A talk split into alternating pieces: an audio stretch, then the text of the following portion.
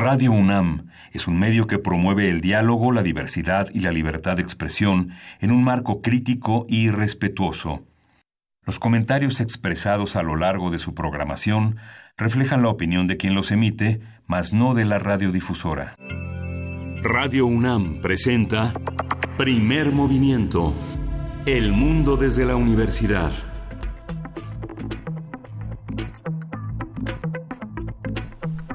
Buenos días, hoy es miércoles 11 de septiembre, 11, ¿se acuerda? De 11 de septiembre, son las 7.05 de la mañana aquí en la Ciudad de México y estamos en la cabina de primer movimiento. Berenice Camacho, buenos días. Muy buenos días, Miguel Ángel Quemain, buenos días a quienes nos sintonizan a partir de este momento. Bienvenidos, bienvenidas. Pues sí, efectivamente, hoy es eh, el aniversario de el 9-11, hoy se cumplen 18 años de esta serie de atentados terroristas suicidas, entre ellos el de las Torres Gemelas del World Trade Center en Nueva York, hechos que marcaron una era el de la persecución del terrorismo como principal enemigo público.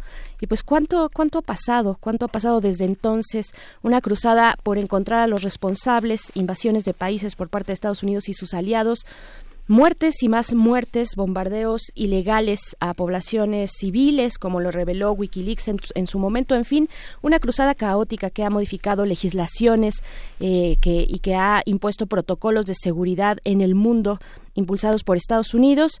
Y pues queremos invitarles a que nos comenten, ustedes recuerdan aquel día, aquel día por la mañana, vieron las imágenes, qué, qué imágenes tienen en la mente, vieron eh, a poblaciones de, yo tengo una muy presente, poblaciones de Medio Oriente festejando, brindando entre sí ante estos atentados. ¿Ustedes cómo, cómo lo vivieron? Compártanos sus reflexiones del significado de este día, eh, que pues también sus, sus memorias, sus recuerdos al respecto. Arroba P Movimiento en Twitter, Primer Movimiento UNAM en Facebook, ahí los leemos y desde ahí también podemos hacer comunidad, Miguel Ángel.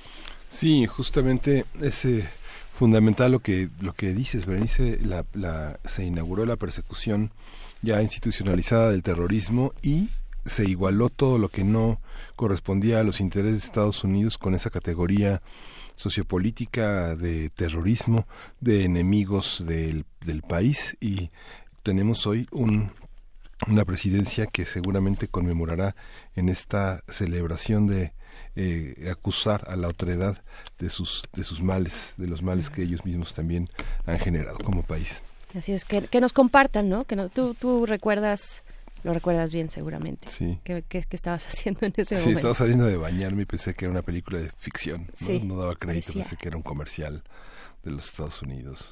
Fue impresionante, sí. Pero quería comentar que ayer en el Senado se le rindió un homenaje que organizó Dante Delgado de Movimiento Ciudadano al ingeniero Cuauhtémoc Cárdenas Cuauhtémoc Cárdenas es uno de los artífices de la democracia. Hubo muchos discursos de la representante, de la presidenta del Senado, de Ricardo Monreal, pero el discurso tal vez más significativo fue el de Francisco Labastida, quien contendió para por la presidencia de la República eh, en una triada que todo el mundo recuerda, me imagino, la gente que estaba con una conciencia en aquellos años en los que contendieron Vicente Fox, Cuauhtémoc Cárdenas y Francisco Labastida Ochoa.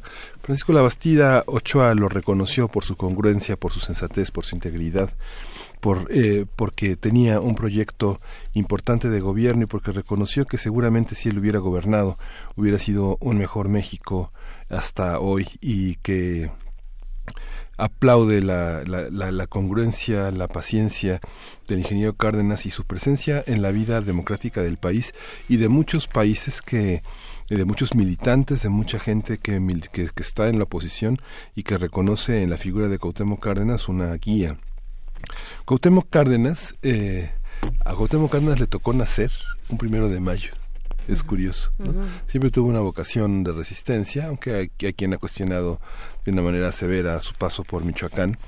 Eh, sin embargo, bueno, con el primero de el, no el primero de mayo, en mayo de 1934 inicia el gobierno de Lázaro Cárdenas, de un, un, gobierno muy significativo que concluyó en 1940 y Cuauhtémoc se dedicó a acompañarlo eh, pues prácticamente toda la vida del general. Amalia este Solórzano de Cárdenas su madre fue una impulsora de muchísimos proyectos de mucha ayuda a grupos vulnerables no hay que olvidar esta parte en la que Amalia Solórzano eh, imprimió en, en esta familia Cárdenas el signo de la, de la amistad, del apoyo eh, a estos 80 años que cumple el exilio español. Cuauhtémoc Cárdenas cumplió 85 años y bueno, es una figura importante. Su hijo, que también fue gobernador de Michoacán, ahora ocupa un lugar muy importante en el, en el gabinete de Cuauhtémoc Cárdenas como coordinador de asesores y bueno, hay una hay una hay una interlocución permanente severa este fuerte del ingeniero Cárdenas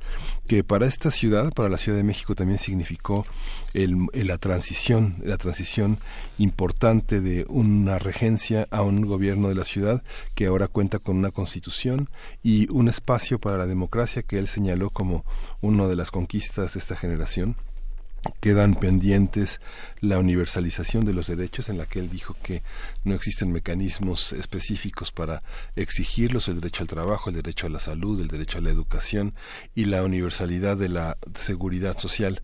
Pero bueno, ahí está, ahora en la sala principal del Senado queda Cuauhtémoc Cárdenas en un busto dorado para la posteridad y bueno, la sala de juntas de Movimiento Ciudadano llevará su nombre y bueno, un merecido homenaje para un hombre que ha marcado la historia política de México. Sin duda, sin duda, importante eh, detenernos en esa reflexión que nos compartes, Miguel Ángel Quemain.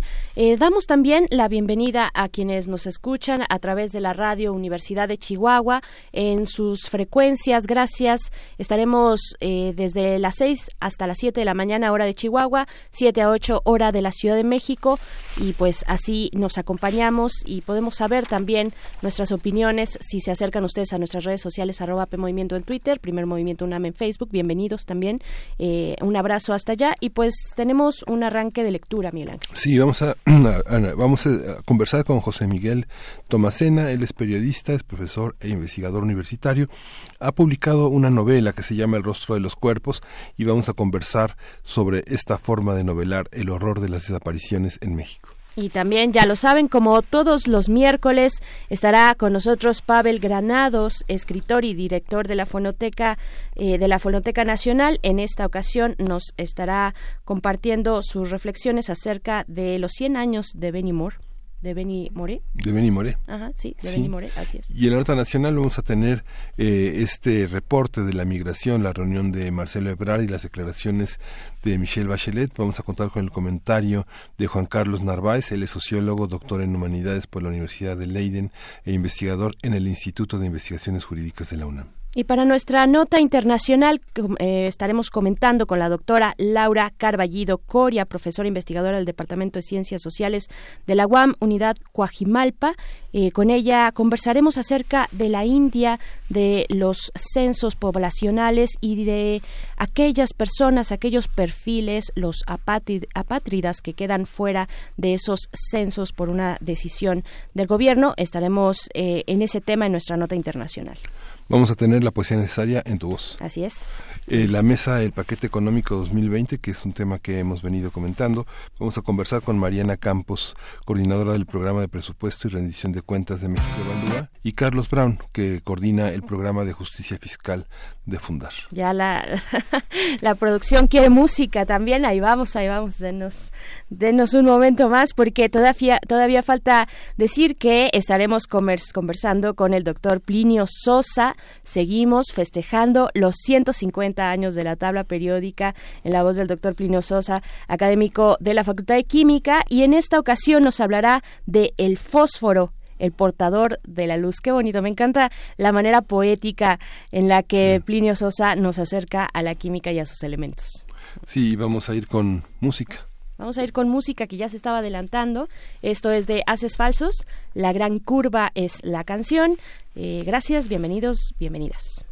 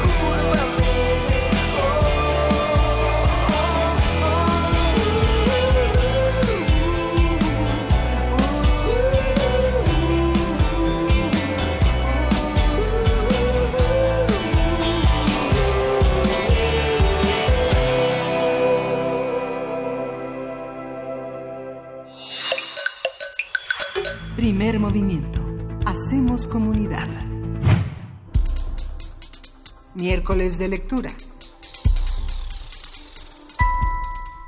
El rastro de los cuerpos es el título de la nueva novela de José Miguel Tomasena, quien hace un retrato de la impunidad y la violencia en México desde la mirada de las víctimas. Su protagonista, Tania Hernández, es una periodista que decide firmar por su cuenta, eh, firmar por su cuenta un documental sobre los desaparecidos. Durante su trabajo conoce los relatos de madres y padres que continúan buscando a sus seres queridos en hospitales, en cuarteles y en fosas clandestinas. De acuerdo con el autor, su novela está inspirada en el trabajo de los periodistas y cineastas que trabajan para documentar el periodo de violencia que atraviesa México. A partir de la novela El rastro de los cuerpos, hablaremos sobre lo que significa tomar el horror real y convertirlo en ficción, cómo se logra esto, por qué se recurre a ello y cómo se inserta en el discurso social y artístico de México eh, al día de hoy. Nos acompaña ya en la línea José Miguel Tomasena, quien es periodista, profesor investigador, autor de la novela El rastro de los cuerpos, y que ahora hace una estancia en Barcelona. Desde allí nos estamos eh, comunicando. Eh, Miguel, eh, José Miguel, buenos días, buenas tardes de, desde en España. ¿Cómo estás? ¿Cómo, ¿Cómo nos cuentas que está elaborada esta novela? ¿Cómo la ves de lejos? Hola, ¿qué tal? Eh, muy buenos días a todos. Muchas gracias por invitarme y por esta oportunidad de platicar con, con la gente y con ustedes alrededor de esta novela. Pues sí, es una novela que yo empecé a escribir intentando explorar dos, dos áreas, ¿no? Por un lado, estas historias que yo recurrentemente escuchaba en los medios, que tenía que ver con la desaparición de personas, y también porque había estado involucrado en, el, en la creación del guion de una película documental que se llama Retratos de una búsqueda de Alicia Calderón. Y em, por otro lado, el deseo de explorar lo que yo experimentaba como un ánimo de, de desesperanza y de desencanto respecto a estas historias que se repiten una y otra vez en México. De modo que eh, se me ocurrió inventar este narrador que, que cuenta la historia desde prácticamente los límites de, de su propia dolor y de su propia vida. Y, y, a partir, bueno, hola, hola José Miguel, eh, te saluda Berenice. ¿Qué tal? Eh, pues, y, cómo fue una, una vez que ya te embarcaste en esta aventura, en, un, en, una aventura, digamos, por ponerle una figura eh, retórica, lo que significa iniciar una novela, pero con estas características tan dolorosas, ¿no? ¿Cómo fue para ti? ¿Cómo fue su hechura, su confección, su reflexión? Eh, ¿Cómo fuiste pensando estos personajes? ¿Quiénes son en la escena de nuestro país? Pues mira, lo que a mí me interesaba retratar en un inicio, porque me, sí me preguntaba yo qué puede aportar una novela que no aporte la crónica periodística o los reportajes, que es lo que eh, muchos periodistas están haciendo muy bien en México y que en muchos casos se juegan la vida en ello, y qué puede aportar la literatura. Y lo que yo intenté era contar esta historia de repetición y esta historia de, de un ciclo de impunidad que se repite y se repite y se repite. Es decir, la, uno tiene la sensación de que después de leer una de estas historias y luego otra y otra, todas son como escritas con el mismo guion. ¿no? Es decir, hay, hay violencia extrema, mucho crueldad, pero después una terrible indolencia por parte de las autoridades, por parte de la sociedad, es decir, leemos estas noticias, pero al día siguiente hay otras. Y luego alrededor, pues, pues palabras huecas que, que todo mundo pronuncia, pero finalmente el 99% de los casos no se resuelven. Y a mí me interesaba precisamente eh, contar ese ciclo de repetición que tiene la impunidad y, y, creo que la novela podía llegar a otros territorios que, que la que la crónica periodística o que el reportaje no, no, no puede. Sí, claro. Tal vez ahondar un poquito en eso, entre lo que nos da una y otra mirada, una desde la ficción, de la literatura, y otra desde el rigor eh, periodístico, ¿no? Exactamente, digamos, lo que yo he intentado es hacer precisamente una exploración más bien sentimental, emocional, a lo que viven las familias. Y me he planteado preguntas eh, pues para las que no tengo respuesta, porque son preguntas súper complicadas, como eh, ¿vale la pena seguir arriesgando la propia vida por descubrir la verdad? Y es el tipo de preguntas que se hacen miles de familias, ¿no? Hay alrededor de 40.000 familias de desaparecidos en México, pues que se juegan la vida. Y hay muchísimos periodistas que están comprometiéndose con estas historias que les pasa lo mismo. Y la gran pregunta es, ¿vale la pena hacerlo? ¿Hay futuro? ¿Hay, hay esperanza, hay posibilidades de que esta búsqueda de justicia lleve a algún lado? Sí. Esta, esta visión de la, de la literatura eh, en el proceso de hacer, de trabajar en un documental y de, y de ver las noticias y las crónicas, eh, ¿cuál es el sentido de, organizar un, un tejido eh, que parece desde fuera de la novela como un tejido social, una pareja con un hijo, una periodista que quiere documentar todo lo que está viviendo todos los días, cómo trabajar los personajes desde esa perspectiva sin achatarlos, sin convertirlos en un estereotipo de la búsqueda y de la víctima. Bueno, pues ese es el, el trabajo que yo he intentado hacer. Espero haberlo logrado. Ya la gente que lea la novela me dirá si lo he conseguido o no, pero por supuesto que mi interés era mm, también contar esto desde la perspectiva íntima de una familia. Es decir, en la, en la novela también se cuenta una historia de amor, una historia de, de una pareja, del amor por los hijos, que además creo que es como la pulsión que está detrás de todas las búsquedas. O sea, es lo que significa ser padre, madre y lo que uno está dispuesto a hacer por sus hijos. Eh, y esto es el, uno de los vínculos de mayor empatía entre la protagonista, Tania Vázquez, las madres buscadoras y también el narrador, aunque la propia suerte que, que va experimentando lo, lo, lo lleve a resolver esto de maneras quizá mucho más dramáticas para él. Claro. Frente a esto que nos comentabas eh, en tu respuesta anterior, frente al riesgo de la propia vida, eh, ¿cómo, ¿cómo distinguir lo que le corresponde a las familias, a las familias que buscan eh, frente a los periodistas que también arriesgan, que pero que finalmente están realizando, desarrollando su profesión, están realizando una, una una labor cotidiana de todos los días de la cual de la cual viven, ¿no? O mal viven. Claro, bueno, es que en, el fondo es responsabilidad del Estado. O sea, es decir, lo que nos hemos acostumbrado es que eh, que prácticamente a nadie le importen los desaparecidos en México. Por más que todos los políticos y diputados y procuradores digan que sí, en la práctica es que nadie los busca. Y todo el mundo está, se la pasa mareando a las familias diciéndoles que sí, pero en el fondo lo, lo que están haciendo es pues garantizando la, la, impunidad y que se repitan uno y otros casos porque nunca hay nunca hay eh, persecución de los culpables y una investigación bien hecha, respetuosa, con pruebas que consiga eh, eh, una condena para los responsables. Y entonces finalmente estas familias han tenido que hacer cosas que en realidad jamás les correspondería, ¿no? Como estar con palas y picos ah, eh, abriendo fosas por todos lados y encontrando, buscando a sus hijos y a sus hijas. Claro.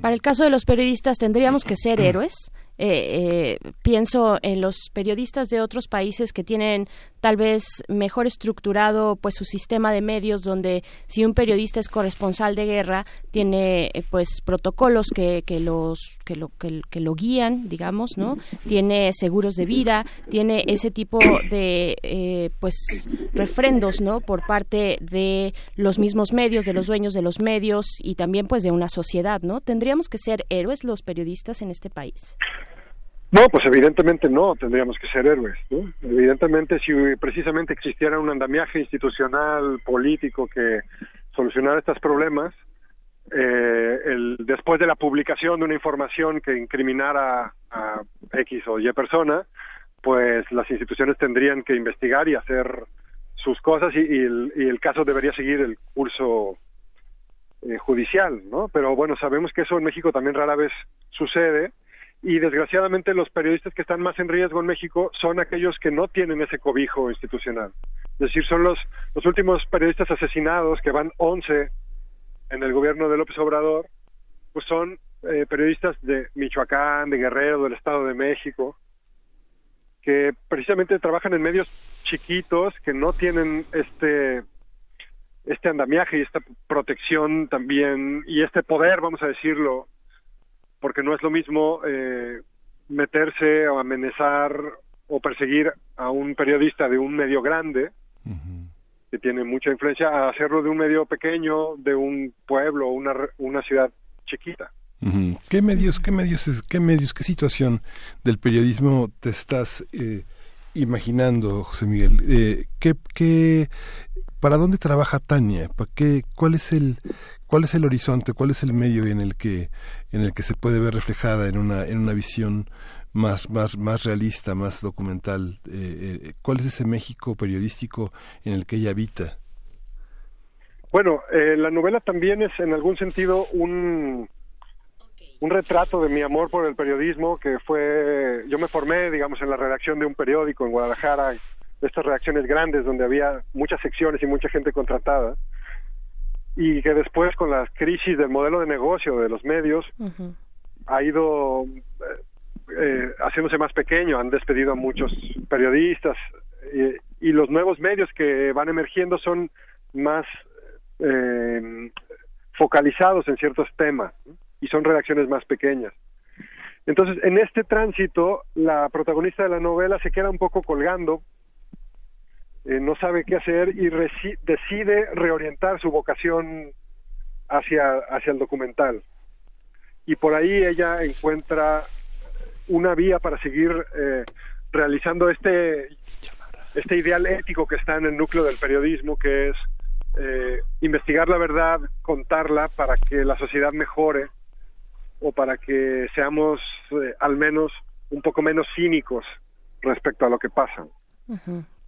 Y hay muchísimos periodistas en México que siguen fieles a este compromiso y que se juegan la vida o su estabilidad familiar, su estabilidad emocional, eh, en, en muchos sentidos. Yo he platicado con muchos periodistas pues que tienen eh, pesadillas, que tienen miedo constantemente y que han, han tenido que pagar un precio también a nivel personal por estar trabajando estos temas.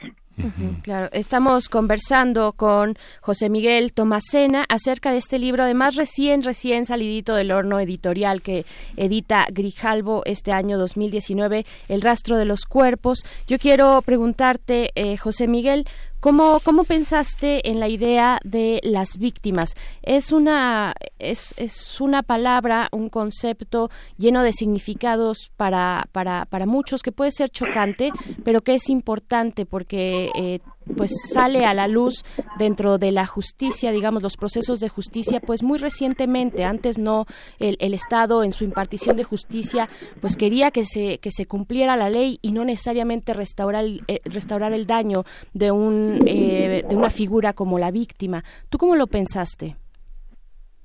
Pues a mí me parece fundamental. Es decir, eh, en el terreno más humano y más eh, cara a cara cuando me ha tocado estar y conversar con personas que han tenido estas pérdidas, pues hay, es decir, en el nivel más elemental de la, de la compasión humana, pues el deseo de que, de que estas personas sufran lo menos posible y encuentren eh, la paz en la medida de lo, de lo posible. Y son figuras en muchos sentidos eh, heroicas porque precisamente frente al vacío del Estado, ellas mismas han tenido que hacer cosas que jamás tendrían que haber hecho. O sea, es una tragedia que una madre tenga que ir eh, constantemente a las morgues a ver cadáveres para ver si eh, en, en alguno de esos cuerpos que además aparecen en estados eh, súper deteriorados es eh, su hijo o su hija. Eso no debería pasar nunca. Y sin embargo pasa todo el tiempo. Eh, y eso me me, me, lanzaba a mí a, ciertas a ciertas preguntas como novelista que eran pues ¿por qué hace alguien eso?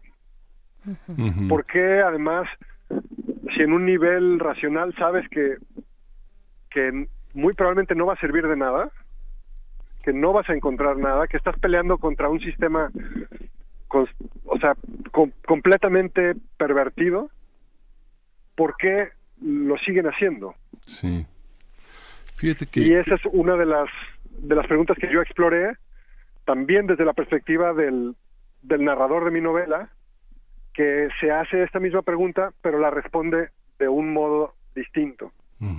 en, en, en, otra, en la novela anterior, La caída de la cobra, muestras también el otro lado, digamos, el vez, la vida, la vida de un sicario que está justamente en esa, en esa caída también, en una caída y en una reconsideración existencial de, este, de los destinos que ha tomado en su mano y del suyo propio.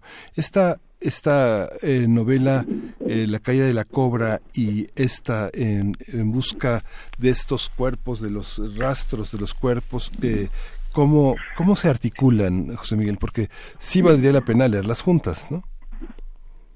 Sí, bueno, creo que pertenecen a ciclos narrativos diferentes. La caída de Cobra está situada completamente en una cárcel. Sí. Y entonces, eh, digamos, ese espacio me permitía explorar narrativamente un mundo eh, como es el de las cárceles en el que se reproducen muchas de las lógicas del, del mundo más amplio. Y esta otra está situada pues en, en, un, en un México que es una especie de espejo ficticio de, del que vemos y del el que he construido para tener cierta que tenga cierta autonomía narrativa. Lo que sí creo que une es que los dos personajes, eh, tanto el narrador del rastro de los cuerpos como Cobra, que es este personaje protagonista de la caída de Cobra, se ven forzados por las circunstancias a hacerse una serie de preguntas que en las que se juega su vida completa y el sentido de su de su vida. En el caso de Cobra tiene que ver con, con replantearse todas sus ideas sobre lo que es justo o injusto y el papel que a un, sicario que supuestamente imparte justicia dentro de este esquema le correspondería. Y en el caso de Tomás, que es el narrador de esta, de esta pregunta, pues tiene que ver con, con cuál es la respuesta que debe dar alguien frente a casos de, de desaparición y de violencia cuando sabes que, que muy probablemente no va a servir de nada. Sí. Claro. Eh, también dentro de las dentro de quienes reseñan y comentan eh, el libro, no recuerdo ahorita exactamente eh, del comentario que viene en el cintillo del libro, pero hace referencia a lo al thriller al thriller policíaco y a las novelas como de, gran producción que hemos tenido en los últimos años, como como es la tuya, que abordan este tipo de cuestiones de una sociedad violentada como la nuestra. ¿Tú consideras que en algún momento esta novela u otras novelas que tenemos en el panorama literario eh, que abordan estos temas podrán ser leídas como, como un thriller, como un thriller policíaco? Sí, bueno, yo, yo desde hace muchos años, yo soy un gran lector de novela negra, pero tengo como narrador el problema de que, de que para mí es absolutamente increíble que en México haya un policía o un periodista que investigue las cosas y, al final revele la verdad y se imparta justicia, ¿no? Es como el esquema como de estas de estas novelas policíacas o series policíacas que vemos en la tele, que siempre los detectives muy astutos se salen con la suya. Porque en México el que mete la nariz donde no debe le va muy mal. Y los policías no investigan. Y los ministerios públicos están rebasados con muchísimos casos que se denuncian al día que es materialmente imposible que investiguen. Entonces, precisamente yo intenté dar la vuelta a este problema que plantea la novela negra, los thrillers, que es, pues, ¿cómo haces para, para revelar la verdad en un país en el que la verdad nunca se sabe? O sea, pensemos en el caso Ayotzinapa, que es uno de los más emblemáticos y tristes y mediáticos que hemos tenido recientemente. Y pues en realidad la verdad es lo único que se lo último que se sabe. Porque mm, las autoridades empiezan a meter la mano y empiezan a enredar todo y parece que ese es como el sello distintivo de la justicia a la mexicana, que es en, que en lugar de esclarecer la verdad, la enredan más. Entonces, ese me parece a mí que es un reto para los novelistas. ¿Cómo contamos eso? Que la, que, la resolución de un caso, de un misterio, eh, en realidad nunca se produce. Y lo único que hay es, es la impunidad y es la repetición una y otra vez hasta el infinito de historias que parecen escritas con un machote. Claro, bien. Pues Miguel Ángel, no sé si antes de está, también también está esta visión finalmente de la orfandad es otro tema que está en la novela, ¿no? Digamos, Patricio se queda solo y en qué consiste esta soledad. Yo creo que es un pendiente de la novela, ¿no? Que este casi al final hay una soledad en la que el niño se levanta de la cama en la noche busca el calor de sus padres y solo encuentra el de Tomás, ¿no?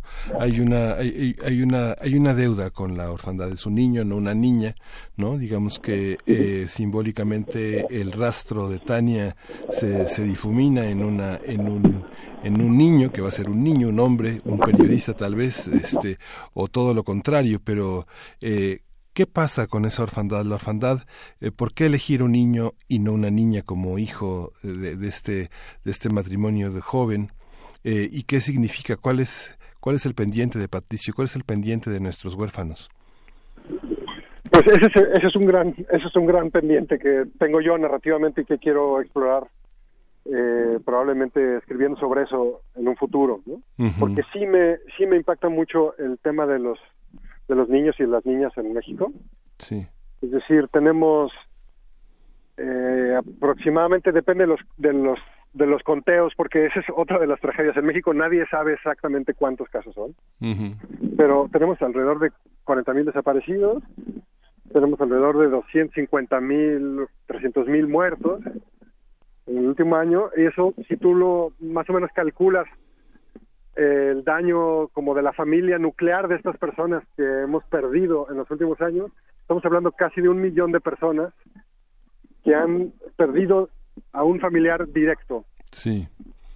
O sea, lo que significa en términos de heridas psicológicas, emocionales para, para la gente de nuestro país es tremendo. Sí. Y los niños son especialmente eh, los más vulnerables, ¿no? Los que necesitan tutela, necesitan acompañamiento, necesitan cariño y que precisamente esta violencia se los está negando. Sí, es que justamente... Y entonces esta figura del niño, eh, ahí yo quería proyectar también parte de, de esta impotencia y en el fondo también la razón última por la que el narrador decide lo que decide al final de la novela. Sí, es que finalmente pienso, no sé, me, tocó la noticia eh, del asesinato de Colosio, un asesinato más de violencia.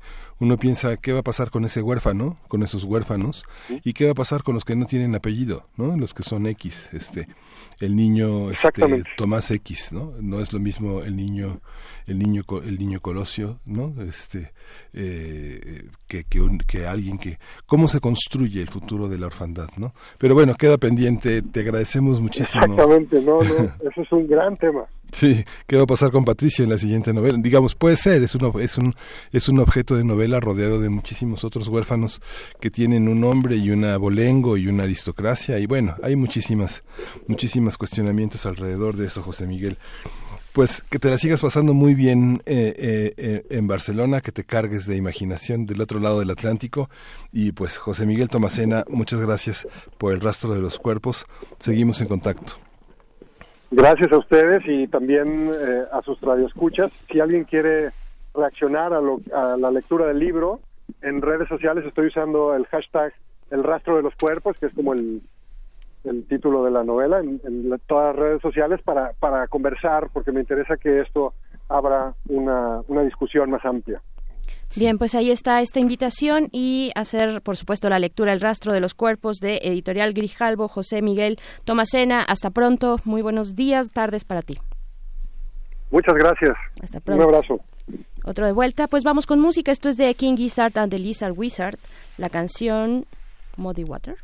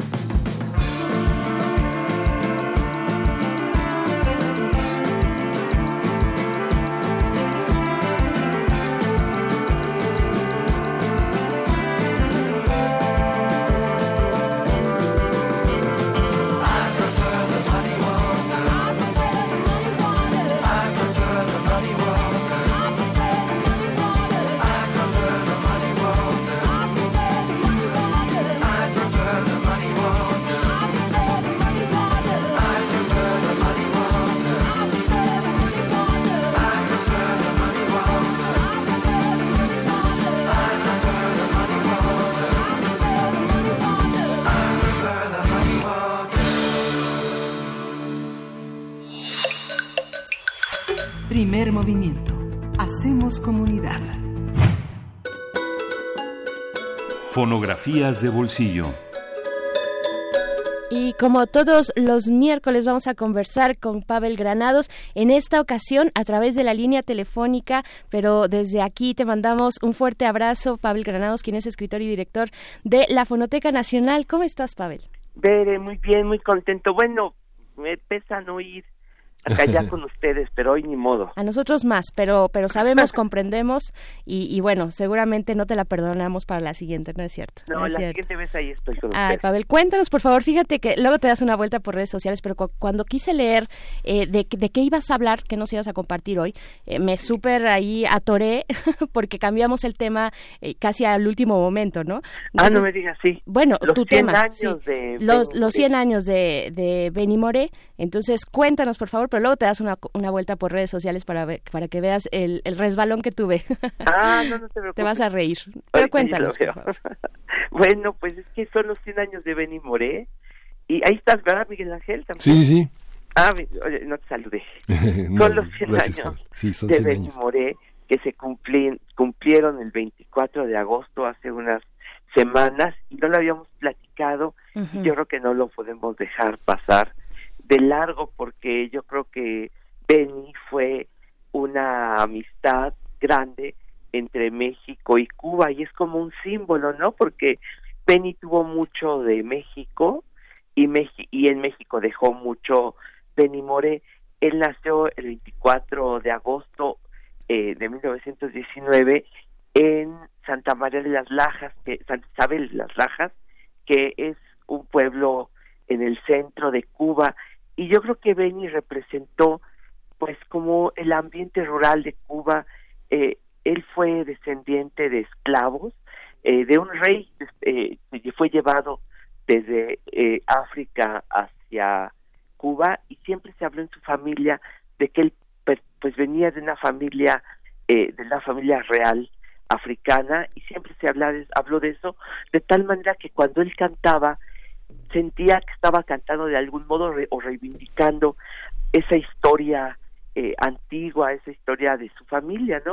Él pues fue descubierto muy joven, aunque cantaba muy bonito, pues de plano un día decidió irse a buscar suerte a La Habana y se cuenta que sí recibió eh, pues una oportunidad para cantar, que le pagaban tan poquito, eh, tan poquito que le alcanzaba nada más para el camión y para tomarse un café, era para lo único que le alcanzaba eh, la el sueldo de la radio. Sin embargo, así se dio a conocer y así fue descubierto nada menos que por el trío Matamoros, que lo invitó a cantar con ellos. Eh, pues realmente ese fue el inicio de su carrera y con el trío Matamoros llegó a México. Aquí llegó desde finales de los años 40, realmente empezó a gustar mucho, pero lo que sí creo yo que hizo que Benny Moré fuera pues se convirtiera yo creo que en un mito, en una leyenda, fue una serie de grabaciones que hizo allá a principios de los años 50, nada menos que con Damaso Pérez Prado. Juntos hicieron un- una serie de 32 grabaciones, de las cuales todavía hay algunas perdidas, no todo se ha encontrado, pero casi casi tenemos todas las grabaciones, las 27 o 28 grabaciones ya se encuentran este pues en, en, en los discos, en los acervos, pero todavía hay un listado un poquito mayor. Pues resulta que Benny Moré y Pérez Prado los hemos escuchado muchas veces, por ejemplo, eh, esa canción Tú solo tú, que es una canción ranchera de Felipe Valdés Leal, pero que se hizo arreglo de mambo, pues es Benny Moré con Pérez Prado, o es aquella canción que estaban, bueno, una de las cosas que yo he preguntado siempre, ¿cuál era la genialidad de Benny Moré? ¿Dónde radicaba? Porque bueno, claro que conocemos esa voz tremenda, realmente increíble, pero ¿dónde estaba esa genialidad? Se lo pregunté una vez a Melón, a Luis Ángel Silva Melón, y me dijo, mira, una de las cosas fundamentales es que para la música afrocaribeña, para las descargas, es decir, esos momentos co- comparables a las a los momentos de improvisación del jazz, pero en la música cubana se llaman descargas, cuando los instrumentistas, los ejecutantes improvisan, cuando los cantantes empiezan a improvisar y a, hablarse y contestarse con los elementos de la orquesta, eh, Benny Moré me dijo tenía una facilidad única para improvisar de tal manera que había veces en que nos poníamos los músicos a tocar con él y estábamos horas porque Benny Moré era incansable y era un hombre con una energía y una capacidad de improvisación que no tenía ningún otro artista. Dice, me, dijo Luis Ángel Silva Melón, eh, es muy bonito escucharlo en discos, pero no se compara con lo que significaba trabajar con él, ¿no?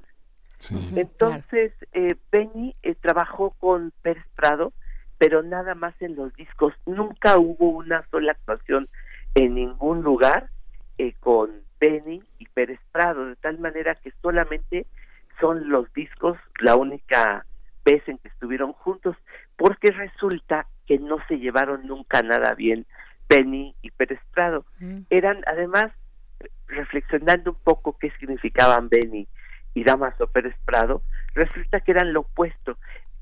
Damaso Pérez Prado era la sofisticación de la ciudad, era el jazz, y Benny Moré, como les decía, representaba el corazón rural de Cuba. No obstante, él era Bartolomé Moré y el Benny, que se lo puso, se cuenta que era por la admiración que él le tenía a Benny Goodman, así que era también un aficionado al jazz. Era tan mala la relación entre Benny Moré y Pérez Prado que cuando estaban grabando, bueno, la verdad es que él hizo Benny como chiste, les decía que era muy buen improvisador, y de pronto dijo, ¿quién inventó el bambo que me provoca?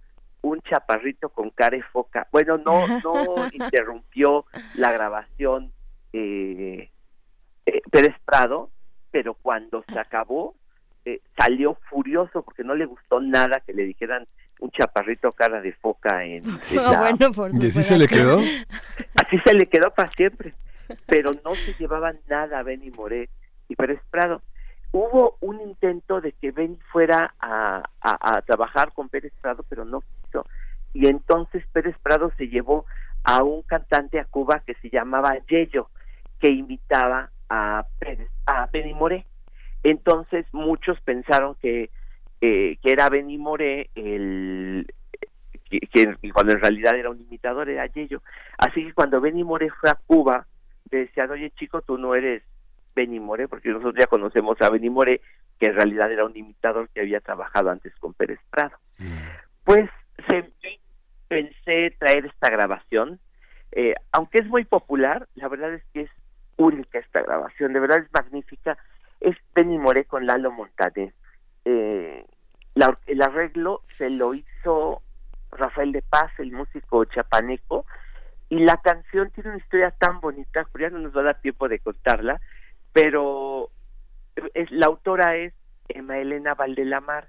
La compuso Emma Elena cuando tenía alrededor de 22 años y eso ustedes la conocen, se llama Mucho Corazón.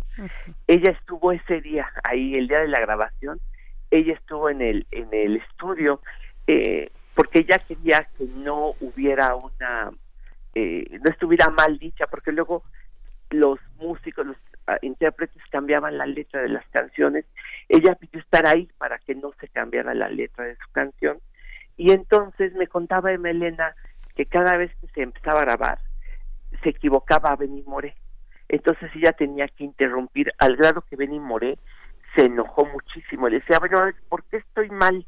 Y le decía, porque no se dice dice en contrastes, mm. que dice dice en contrastes. Dice, bueno, está bien, ya se repetía en la grabación.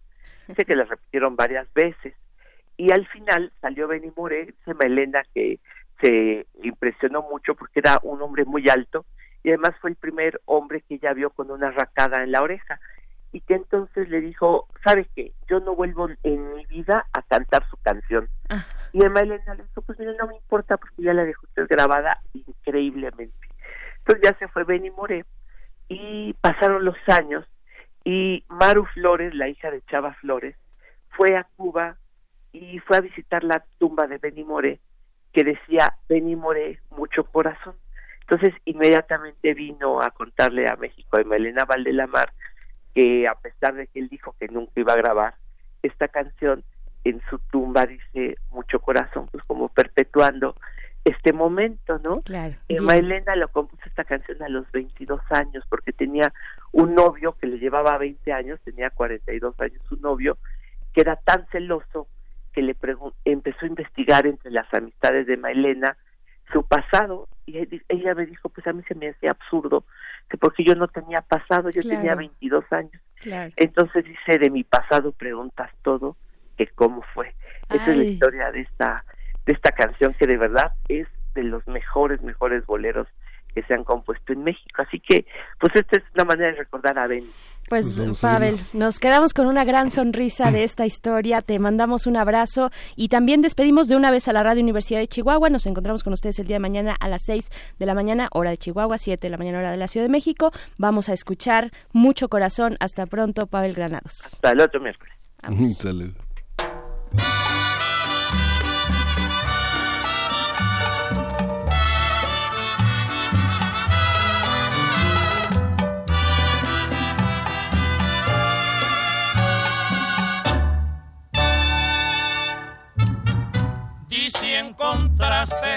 En mi pasado una razón para olvidarme o para quererme.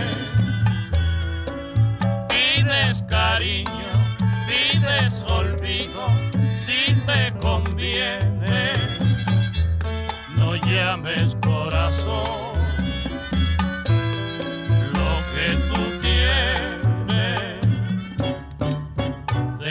pasado, preguntas todo que cómo fue.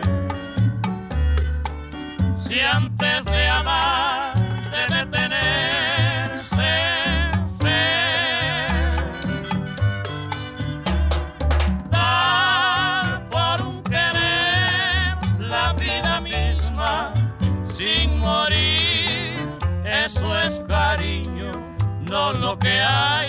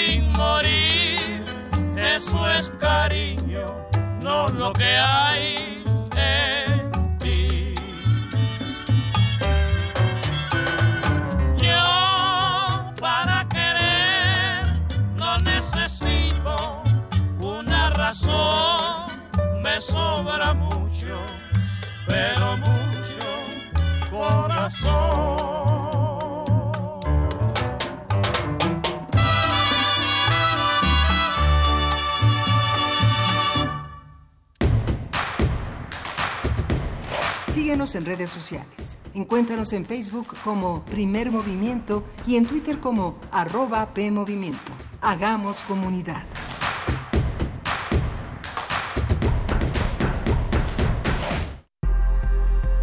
La lucha por la equidad de género se consigue por varios frentes. desde las ideas y denuncias del feminismo hasta la deconstrucción de la masculinidad. Entre hombres, México, espacio radiofónico para cuestionar la imagen que tenemos acerca de lo que consideramos masculino. De lunes a viernes a las 6.50 horas, retransmisión a las 15 horas por el 860 de AM y a las 6.30 horas con retransmisión a las 17 horas por el 96.1 de FM. Para poder corregir, primero hay que reconocer. Radio UNAM, experiencia sonora.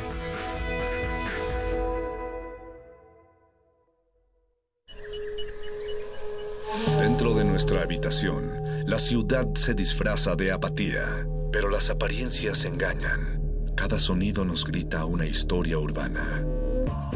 Nuestra radio es el río que las comunica. Aguas Negras. Una serie de ficciones sonadoras. Jueves, 22 horas, por resistencia modulada. 96.1 de FM. Radio UNAM. Experiencia sonora. Felicidades. Ya son 20 años.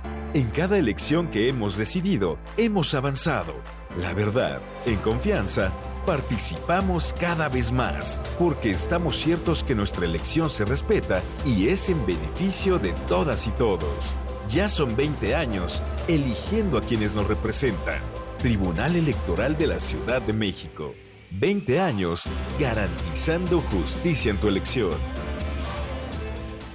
Hola, soy Yasnaya Aguilar, originaria de Ayutla, Mije, Oaxaca, y estoy orgullosa de mi lengua materna, el ayuk. En México, más de 6 millones de personas hablamos alguna de las 68 lenguas indígenas que se tienen registradas. Porque la discriminación se enfrenta en comunidad, valora tu cultura y enorgullécete de tus raíces. Salgamos del closet. ¿Qué lengua hablas tú? Secretaría de Cultura.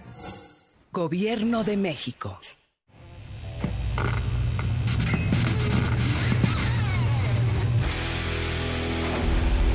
¿Recuerdas esta música?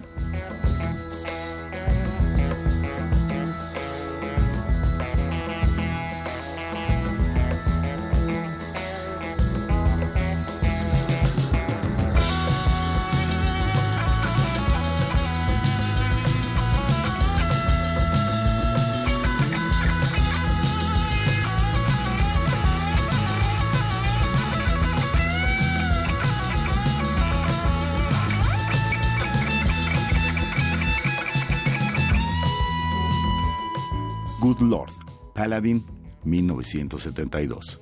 Recuerda y revive con nosotros cuando el rock dominaba el mundo. Todos los viernes a las 18.45 horas por esta frecuencia, 96.1 de FM. Radio UNAM, Experiencia Sonora.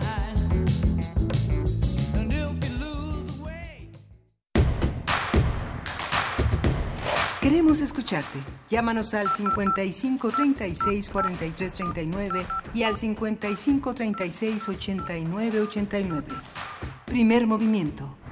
Hacemos comunidad. Muy buenos días, bienvenidos a esta segunda hora de transmisión de primer movimiento. Son las 8 de la mañana con 6 minutos de este miércoles 11 de septiembre. Gracias por hacernos llegar sus comentarios acerca de este día en el que, sí, como bien lo dicen, lo señalan muchos de nuestros radioescuchas, se cumplen no solamente los 18 años de estos atentados terroristas en, eh, en Nueva York y en distintos puntos, cuatro atentados, las Torres Gemelas del World Trade Center, eh, sino también de otros como. Eh, el, bueno, nos pone por acá, por ejemplo, Carmen Valencia, dice, recuerdo bien el 11 de septiembre, pero no solo por los gringos, nos dice ella así, las torres gemelas cayéndose, también lo recuerdo bien por el golpe de Estado en Chile, todo mundo se acuerda de los gringos y no de los chilenos. Pues saludos, Carmen, estaremos eh, leyendo pues estos recuerdos, estas reflexiones que ustedes nos comparten, Alfonso de Alba Arcos también por acá, eh, y bueno, dice Marco Fernández, día de luto, 11 de septiembre, el día que murió la ciencia, la verdad y la investigación, el día que los juicios sumarios de la chusma sustituyeron la razón y la justicia y los valores humanos. Demolición más espectacular y sangrienta, dice. Bueno, en fin, eh, varios, varios comentarios al respecto. Los estaremos leyendo a lo largo de las siguientes dos horas. Sigan compartiendo, por favor, a través de nuestras redes sociales. Miguel Ángel Quemain. Sí, hola, buenos días. ¿Cómo están? Buenos días, ¿cómo estás? Aquí estamos, este, continuando con esta con este programa que tiene varios, varios eh, gestos, varios rasgos polémicos, nos vamos a ir a nuestra nota nacional sobre migración, la reunión de Marcelo Ebrard y las declaraciones de Michelle Bachelet. Vamos. Primer movimiento. Hacemos comunidad. Nota nacional. Eh, Marcelo Ebrard, secretario de Relaciones Exteriores, calificó como positiva y amistosa la reunión que sostuvo ayer en la Casa Blanca con el vicepresidente de Estados Unidos, Mike Pence, los secretarios Mike Pompeo y Kevin McAleenan, así como el consejero legal y asesor del presidente Donald Trump, Pat Cipollone y Jared Kushner. Ebrard reiteró que México ha cumplido con el acuerdo en materia migratoria firmado con Estados Unidos, el cual, aseguró, ha dado resultados al reducir en 56% el, el flujo de personas migrantes. El funcionario también dijo que durante la reunión México propuso congelar el tráfico ilícito de armas al territorio nacional. Antes de la reunión, Mark Morgan, encargado del despacho de la Oficina de Aduanas y Protección Fronteriza, afirmó que México debe hacer más en materia migratoria. Así es, cabe señalar que Michelle Bachelet, la comisionada de la ONU para los Derechos Humanos, afirmó el lunes de esta semana que la política migratoria implementada por los gobiernos de México y Estados Unidos representa un retroceso, ya que lesiona las garantías de los más vulnerables. A partir de la reunión programada entre los representantes de México y Estados Unidos, vamos a hablar sobre la situación de nuestra política migratoria, cómo se ha llevado a cabo y cómo se insertan las declaraciones de Michelle Bachelet en esta realidad. Para ello nos acompaña en la línea el doctor Juan Carlos Narváez Gutiérrez, investigador del Instituto de Investigaciones Jurídicas de la UNAM y miembro del Seminario Universitario de Estudios sobre Desplazamiento Interno, Migración, Exilio y Repatriación, el SUDIMER. También es co-coordinador del proyecto Caravanas y Éxodos de Migrantes en México. Bienvenido, doctor Juan Carlos Narváez. Muy buenos días. Muy buenos días, Berenice. Gracias. Pues, ¿cómo...? Muy buenos días, Miguel. Hola, buenos días. Eh, eh, buenos días, doctor. ¿Cómo leer todo este proceso que llega al punto del día de hoy, a estos, a esta serie de fechas a manera de ultimátum para revisar eh, lo pactado entre México y Estados Unidos en cuanto al tema migratorio? Eh, muchas gracias por la por la invitación. Creo que, eh, bueno, de alguna manera, hoy 11 de septiembre, estamos en una fecha eh, muy importante para la política migratoria y para el cambio del enfoque de política migratoria que hemos vivido a lo largo de 20 años. Eh, hace 20 años cambió el paradigma migratorio totalmente.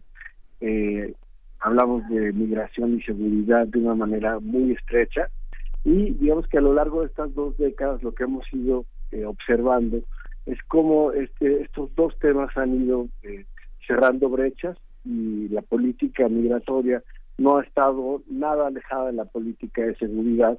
Y hoy día para hablar de política migratoria lo que estamos eh, lo que estamos presenciando es eh, una serie de, temas transversales o políticas transversales como lo que nos hizo eh, lo, lo, que nos ocurrió hace unos meses con eh, con la política arancelaria de Trump como moneda de cambio para eh, para contener los flujos migratorios en México.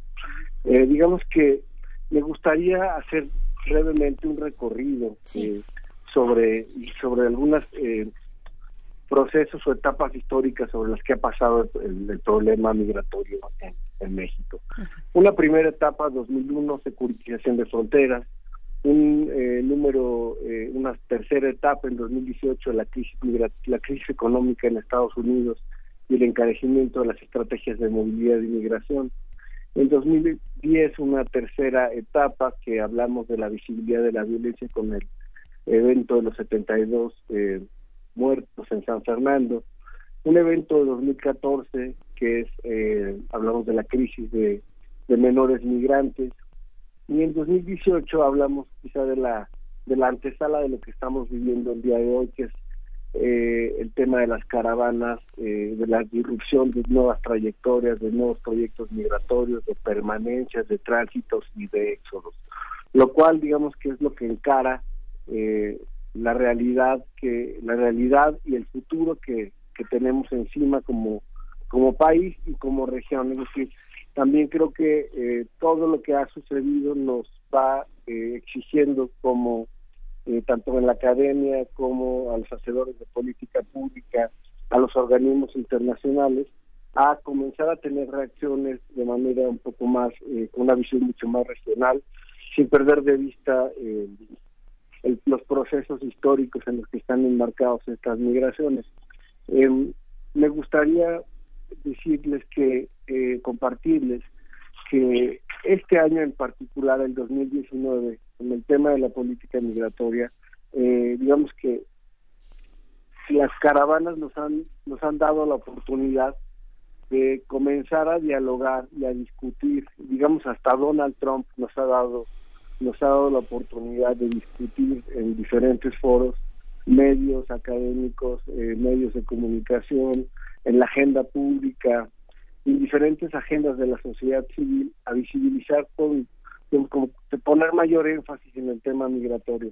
Este 2018, este 2019, nosotros, por ejemplo, en la UNAM, hemos venido haciendo un taller de seguimiento de monitoreo de política migratoria que pronto eh, daremos a conocer los primeros resultados, pero lo que hemos visto haciendo, digamos, como un rastreo, un tracking desde diciembre hasta el mes de agosto, lo que hemos visto es una serie de recomposiciones, de sentidos, de contrasentidos, de eh, idas y vueltas sobre la política migratoria. Iniciamos la administración de de, AMLO con una política aperturista, eh, con, eh, con unos tintes eh, orientados a la, a la hospitalidad, al, a los brazos abiertos. Se dio este, este proceso de, de repartir tarjetas por razones humanitarias a todas las personas que llegaban en caravanas. recordemos la imagen del puente eh, en 2018, que era el puente atestado de personas, incluso algunos saltando hacia el río. Y en 2019 lo que vemos es una imagen totalmente distinta, vemos una especie de carrusel humanitario, que así le llamaron, donde las diferentes organismos de las organizaciones internacionales, también organizaciones de la sociedad civil, civil y eh, otros entes gubernamentales estaban dando apoyo o recibiendo a las personas que venían en las caravanas con la intención de quedarse en México o de solicitar asilo en Estados Unidos, lo cual digamos que fue quizá la primera señal que se le envió a, al gobierno estadounidense y eh, que, que, posterior, y que posteriormente dio pie a una serie de reacciones, ¿no?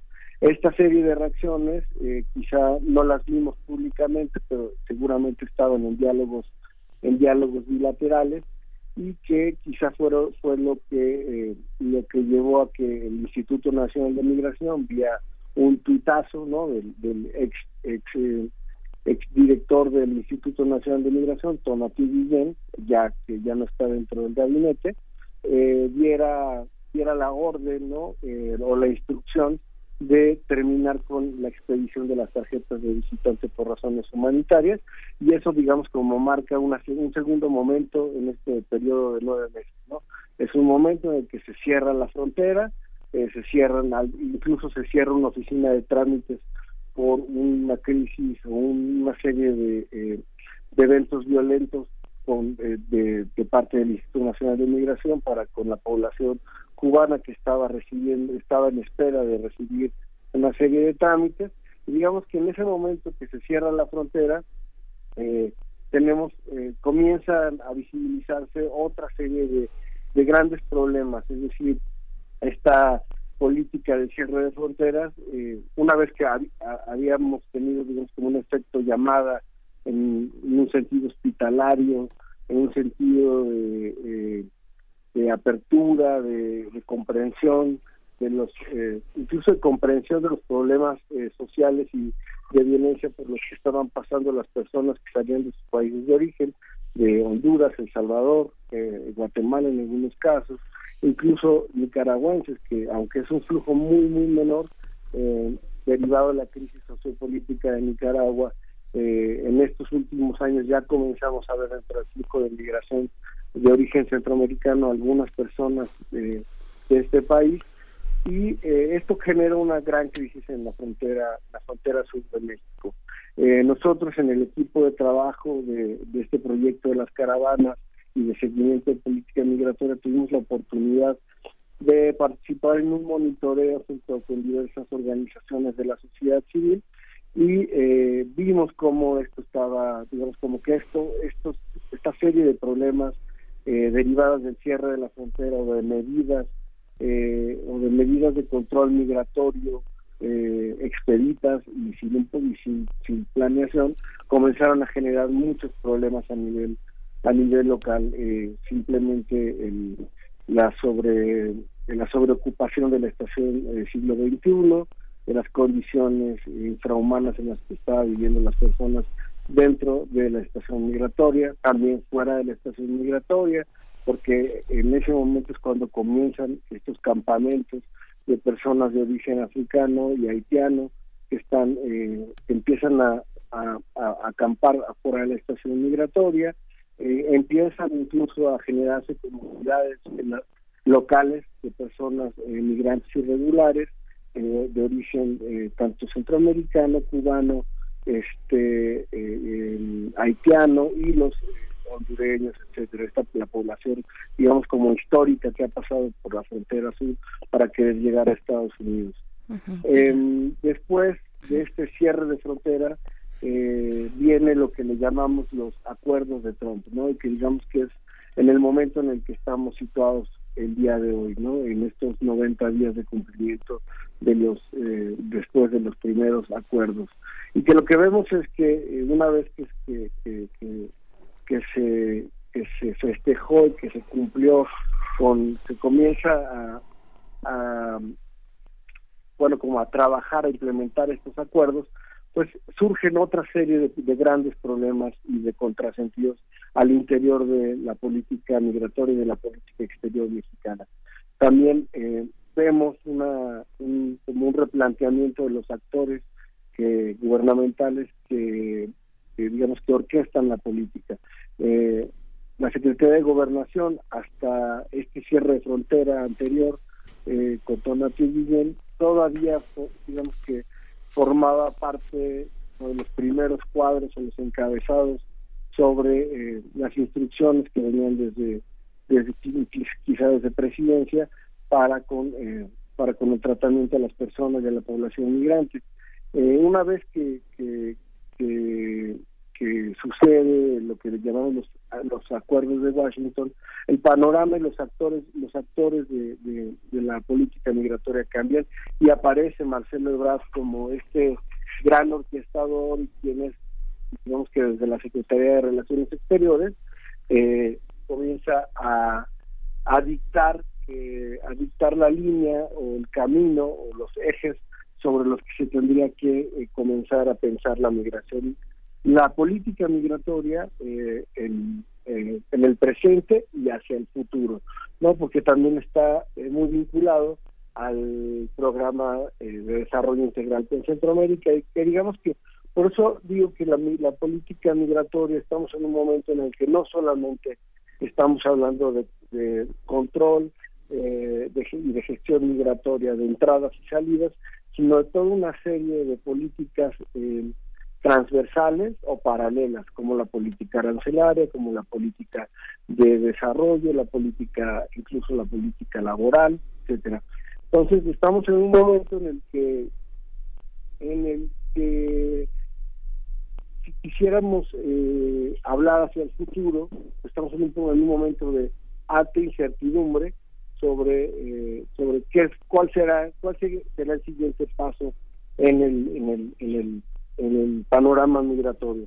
Lo que vemos es que eh, la, la incursión de la Guardia Nacional en nuestras fronteras, en la frontera sur, en la frontera norte y a lo largo del país, ha recrudecido y, y, manda un mensaje hacia la población, hacia la comunidad internacional de eh, un, mensaje de mucha controversia, porque recordemos que México firmó el, Pacto Mundial de Migración, que entre sus principios tiene el, el salvaguardar los derechos humanos de todas las personas migrantes. Y digamos que en el discurso en el discurso todavía el día de ayer, paralelamente a lo que sucedía con Marcelo Ebrard, en México, en la Secretaría de Gobernación, se tenía una mesa de trabajo sobre eh, el pacto mundial y, seguían, y se sigue hablando sobre una migración segura, ordenada, que vele por los derechos de las humanos de las personas, y lo que vemos en la práctica son eh, sentidos totalmente contrarios. Vemos una Guardia Nacional que está, eh, está tomando las funciones de los agentes migratorios. Recordemos estas fotografías de hace un par de meses de la Guardia Nacional correteando, persiguiendo a un par de, mujeres en la frontera norte de, México con Estados Unidos y, eh, y si, también si vemos, si pasamos, si, si recordamos eh, toda la, serie de acciones que, que se han venido implementando en aeropuertos y en estaciones de autobuses para con eh, para con eh, para para incrementar digamos el control migratorio o eh, de manera muy muy eh, discrecional incluso discriminatoria ya que eh, uno la Guardia Nacional digamos que son elementos del Ejército Nacional que no tienen que no tienen una capacitación previa para trabajar con personas migrantes si incluso los los agentes del Instituto Nacional de Migración que habían han recibido por años diferentes capacitaciones tienen eh, tienen poca sensibilidad para trabajar con personas migrantes y en condiciones, eh, por ejemplo, en condiciones de necesidad de protección internacional, como estamos viviendo hoy, eh, los elementos de la Guardia Nacional eh, aún más.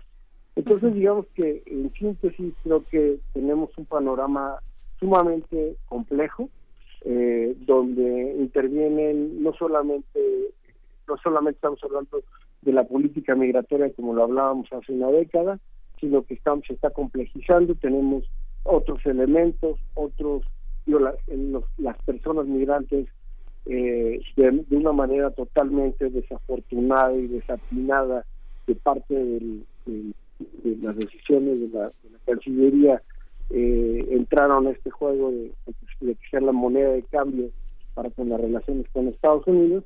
Y esto digamos que nos tiene nos va a tener eh, digamos como amarrados eh, casi como al antojo de lo que suceda en eh, desde de, lo, de, lo que suceda o de las necesidades que imponga el gobierno de Estados Unidos. Porque eh, si bien en, en la reunión de Marcelo Ebrard eh, se habló de, un, de una baja en el flujo migratorio, pues parece que eh, ahora habría que cumplir otra serie de, eh, de condicionantes para poder continuar con una relación eh, amistosa, favorable y que, digamos, lo digo entre, entre comillas, que ambos gobiernos los mantengan satisfechos.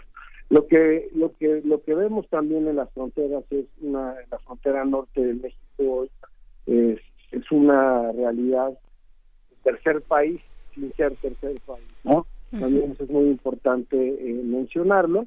Y digamos que algo que hemos observado en los últimos días también, y a partir de la firma de, este, los acuerdos de Washington, es que eh, lo que vemos es un movimiento en reversa. Es decir, digamos que si, si, si, en 2018 y parte de 2019 tuvimos a las caravanas migrantes del sur al norte, ahora las tenemos del norte hacia el centro y del norte hacia el sur. Entonces digamos que estamos hablando de una migración en reversa y eh, si hablamos por muchos años que México, eh, que la migración eh, para, para México hacia Estados Unidos era como una especie de válvula de escape, también digamos que estamos observando eso de manera de manera contraria, en contrasentido.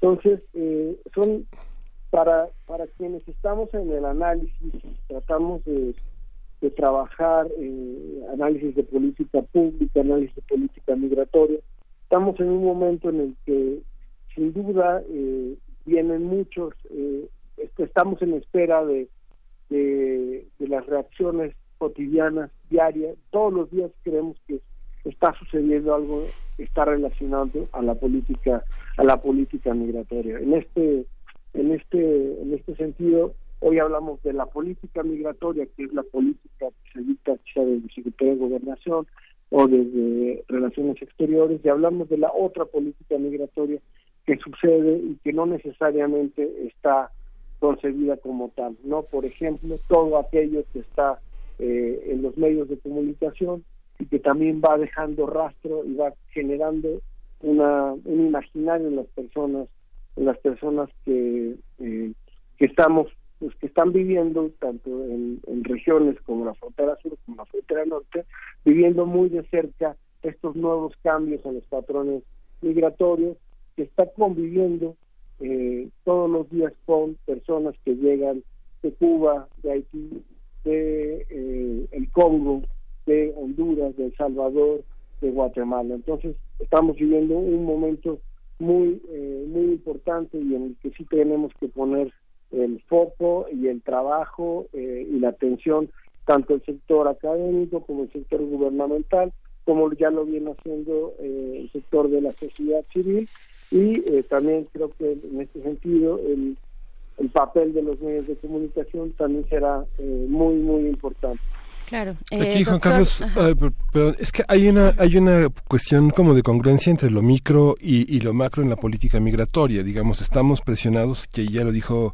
Michelle Bachelet, frente a una, a una gran presión este, electoral de Donald Trump, pero hay una, hay una parte de la política migratoria que, que resulta incongruente y que lo ha resultado, que ha sido así, este, durante décadas. El, el tema del, de la trata de personas que llegan con pasaportes turísticos y que se instalan y que padecen una violación de derechos humanos enorme, no solo tratas para la, la, prostitución, sino para el trabajo forzado, para este, para muchos de ellos son sicarios que llegan no solo de Centroamérica, sino de Sudamérica y toda la parte de los migrantes que no declaran, no piden refugio ni piden asilo político porque tienen cierta solvencia, porque los círculos familiares de amistades y de partido los han este empujado a dejar sus países. Pienso en Perú, pienso en, en, en, Bolivia, pienso en Colombia, pienso en Venezuela. Digamos, hay una gran inmigración en esa, en esa parte donde el gobierno mexicano no, no se alinea a su misma política exterior, a los principios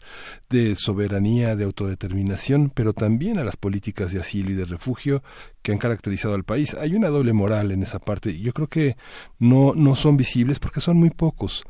Yo creo que poco a poco, con el tiempo, desde el desacuerdo que hubo con el general Chávez, muchos venezolanos han abandonado el país, muchos colombianos que no han creído en las posibilidades de una conciliación han dejado su país muchos ecuatorianos y muchos centroamericanos que tienen la posibilidad económica de, de, de, de venir a México y de construir una red de, una red de, refugio, de apoyo, de abandono de sus países y que siempre están este, en estas políticas migratorias tan estrictas, tan duras, tan altaneras, tan déspotas frente a los migrantes eh, que tienen cierta solvencia, que solicitan permisos de trabajo o que solicitan estancias permanentes en el país o que son víctimas de organizaciones que arreglan matrimonios, estancias para jóvenes que no tienen todavía la posibilidad de quedarse por sus propios medios y que son extranjeros, sobre todo de Latinoamérica. ¿Eso cómo lo ves, Juan Carlos? Pues muy complejo, son muchos temas, pero eh, de manera mm, de manera si, tratar de, de, de, empatar con su argumento, creo que eh, las políticas migratorias en, general de cuando han sido políticas restrictivas y con este tipo de controles discrecionales lo que generan eh, a corto, a mediano y a largo plazo son eh, una serie de, de reacciones también eh, desde el, la posición del crimen organizado. Uh -huh.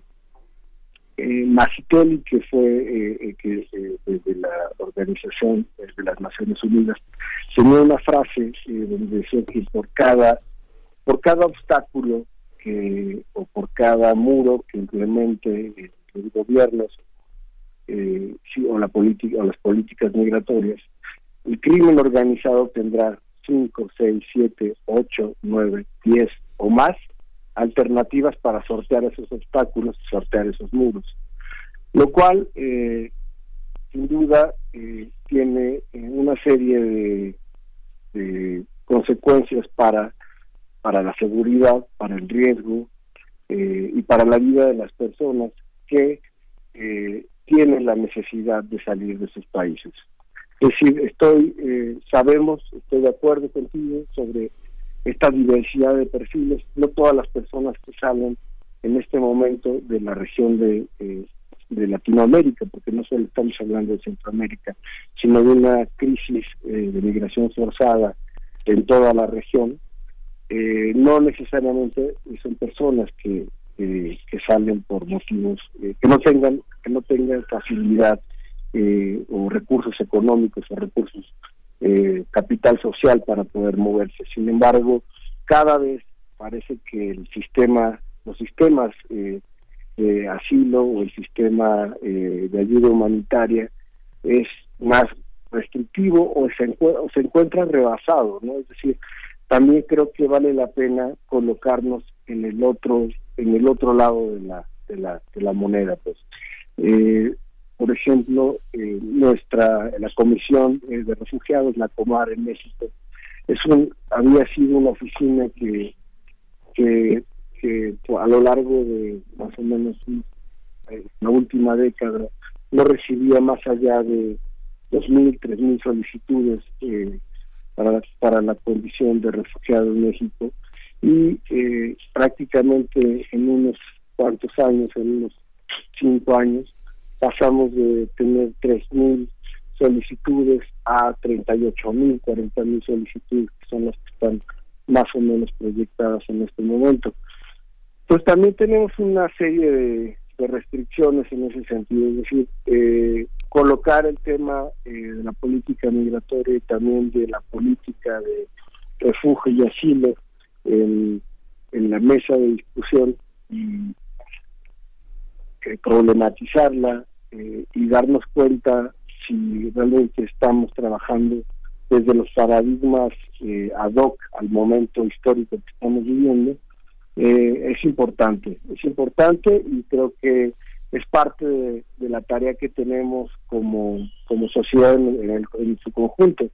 También creo que eh, algo que, hemos observado es que todo esta, este posicionamiento y este colocar en primera plana el tema de la migración, el tema del problema de las personas que eh, salen en contextos desplazamiento forzado a sus países y que requieren protección internacional en México, eh, está muy vinculado también al tema del, de la discriminación, de la, del racismo, de, de una serie de, de conceptos o concepciones eh, en prejuicio de las personas migrantes. Por ejemplo, eh, no es el mismo trato que recibe eh, una persona que solicita eh, la condición de refugiado en México que proviene de Honduras a una persona que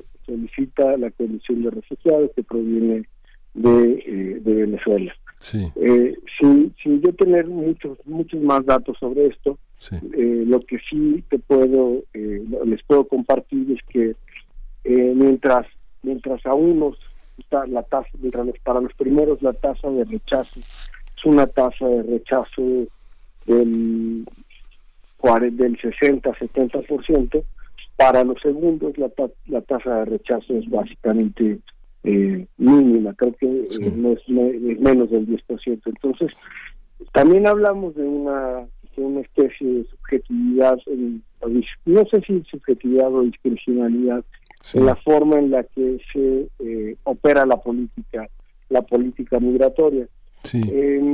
Hay un evento o algo que, también creo que poco se ha hablado es justo también de estas eh, redes de corrupción que también generan que son parte de lo que generan estas crisis migratorias por ejemplo en el caso de los de la población cubana que escuchamos hace unos tres o cuatro meses que estaban en esta tercera, digamos que en una tercera oleada de caravanas en Tapachula.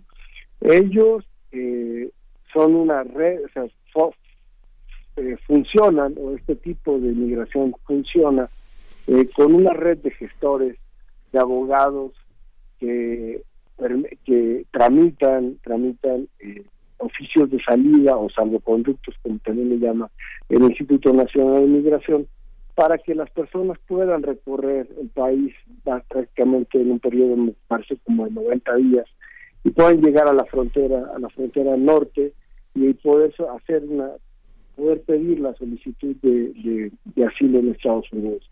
Cuando tuvimos este esta saturación no del sistema migratorio mexicano y de la, del, sistema burocrático eh, migratorio en México en la frontera sur, esto se visibilizó, siendo una práctica que tiene muchos, muchos años, siendo redes de gestores que operan eh, seguramente en complicidad con algunas eh, personas de oficinas gubernamentales, este, hasta, hasta que sucedió esta crisis eh, en frontera sur, fue que se visibilizó.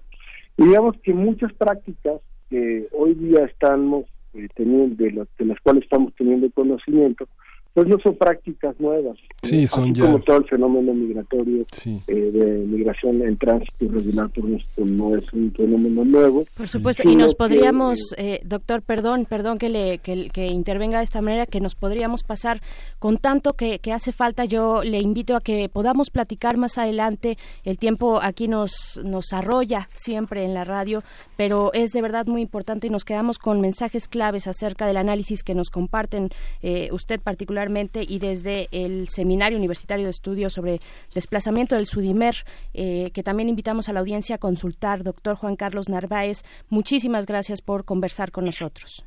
Ay, Berenice, de acuerdo, muchas gracias. Muchas gracias, doctor. Hasta pronto. Vamos, muchísimo que contar. Sí, hay muchísimo. Sí. sí. Lo que pasa es que, como, como dice mi compañera Bernice, el tiempo nos arrolla, pero sí, es un tema que, que se desata, se desata y, y que sí merece que, que nos extendamos alrededor de ese, de ese tema que marca una enorme desigualdad en la aplicación de la política exterior. Muchas gracias, doctor. Muchas gracias a ustedes y sí, sin duda es un tema que nos arrolla a todos. Sí, hasta pronto. Gracias. Vamos. Vamos a irnos con música para hacer esta pausa. Vamos a escuchar de Ravi Chari Yogi.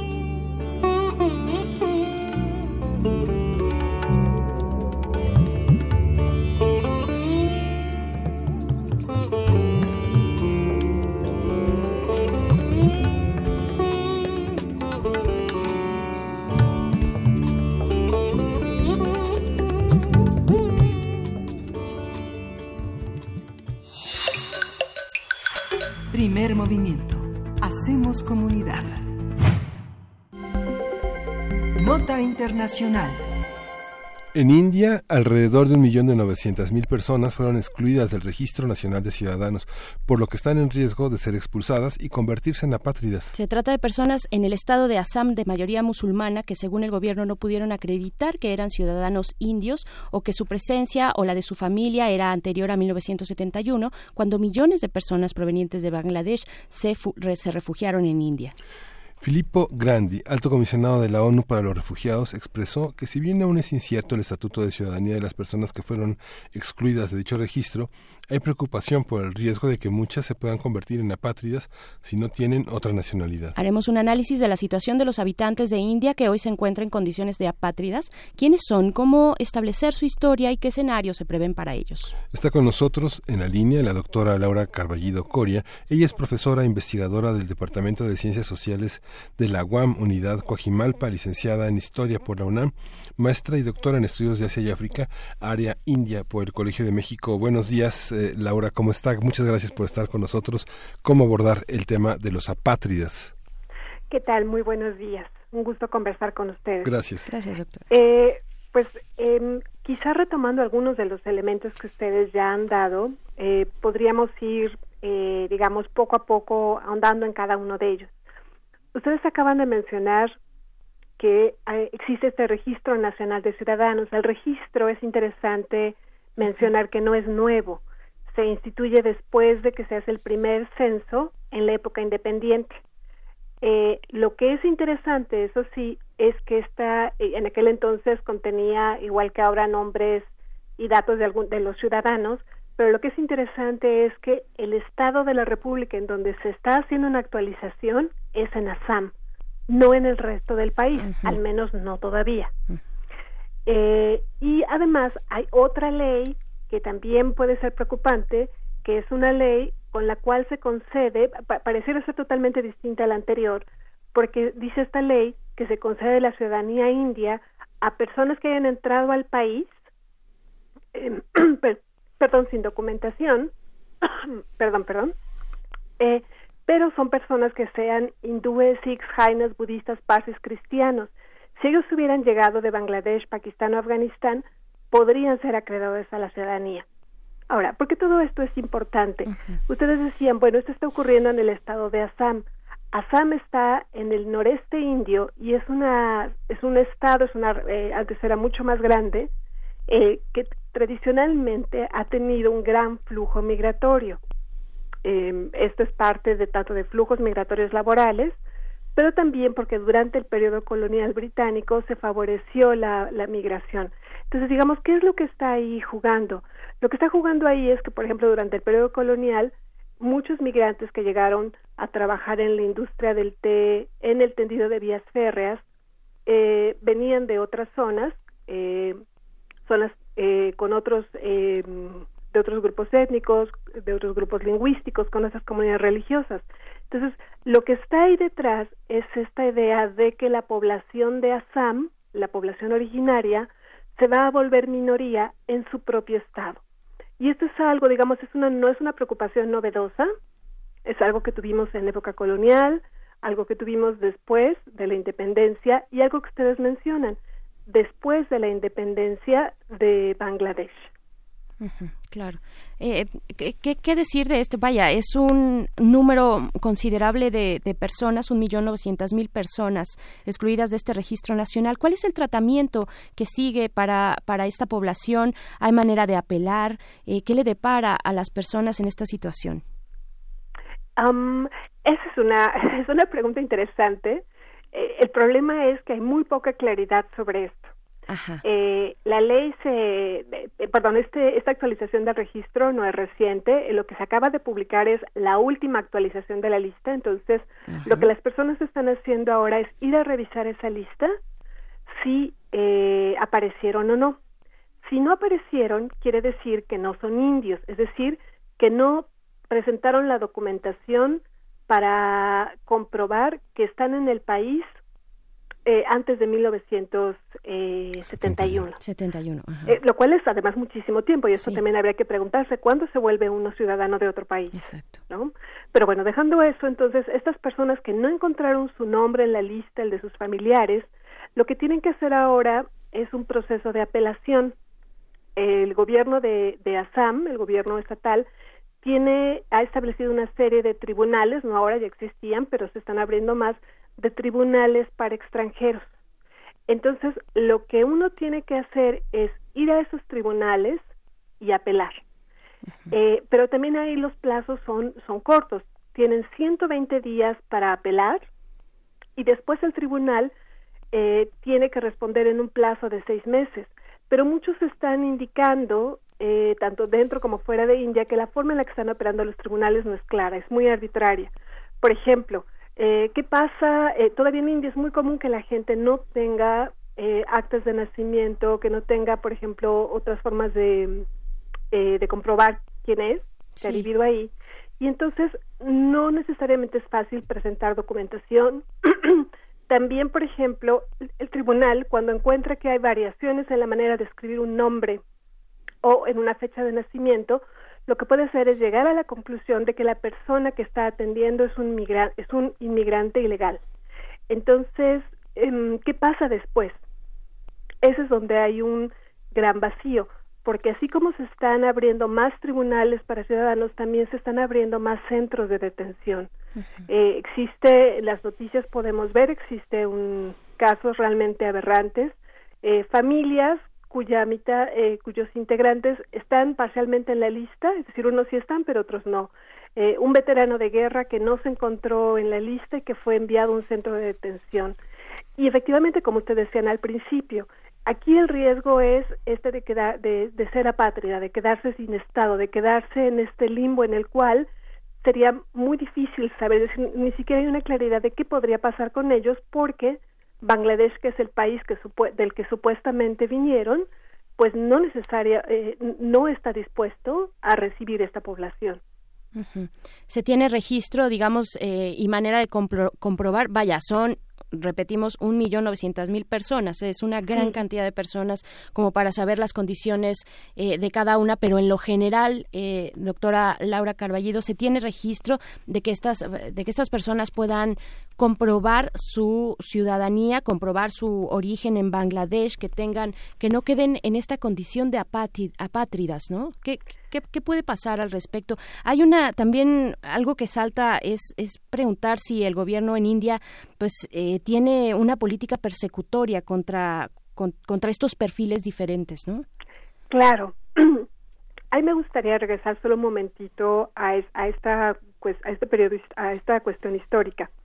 Em, ustedes eh, saben que India se independiza en 1947, Sí. toda India británica, pero India británica se divide en dos. Entonces, eh, Pakistán estaba formado por dos territorios y una parte que quedó eh, al lado de, Ban- de Bengala, de la provincia de Bengala en India, es lo que ahora nosotros llamamos Bangladesh. Entonces, cuando ocurre la independencia, hay gente que efectivamente emigra, pasa de Bangladesh a India, pero también, y eso es importante, hay gente del estado de Bengala que pasa de Bengala a Assam, es decir, son indios, también, es decir, no nada más estamos hablando de migración de un país a otro, también estamos hablando de migración interna. Y en general, este eh, estos gobi- este gobierno de, de derecha hindú que tenemos ahora que es el gobierno de Narendra Modi es que está empezando su segundo periodo es un gobierno que tiene una visión del país centrado en la cultura hindú entonces minorías como los musulmanos como los eh, musulmanes perdón como los cristianos no tienen realmente cabida en la concepción del país por eso mencionaba al principio que en paralelo es interesante uno podría decir, claro, el gobierno indio tiene una eh, actitud persecutoria y por eso hace un registro nacional de ciudadanos. Bueno, lo actualiza. Pero por otro lado, tiene una ley que le permite quedarse a gente siempre y cuando sean, es decir, gente que haya entrado sin documentación, siempre y cuando eh, sean hindúes o sikhs o jainas, etcétera, los que mencioné. Entonces, ahí hay obviamente una contradicción o bueno, no una contradicción, más bien es muy consistente lo que está haciendo algún y eso es lo que están diciendo muchos está atacando a ciertas minorías particularmente a los musulmanes sí es una actitud persecutoria y para la gente va a ser muy difícil aportar más pruebas de que sí es ciudadano porque por ejemplo se está pidiendo que estén en los listados electorales. Mucha gente puede o no puede demostrarlo pero pero hay gente eh, que puede tener otra documentación o carecer de ella pero no es la que no es la documentación que le está siendo solicitada. Claro y esta y este marco de los apátridas bueno está inscrito también en toda una legislación que la que la que las Naciones Unidas hizo desde 1954 que eh, marca como se hizo en su momento para las personas que estaban en este subcontinente asiático una regularización de su de su pérdida de, de, su, de su imposibilidad de participación en los procesos del país con todo y que habían nacido eh, y que nunca habían este, cruzado sus fronteras, ¿no?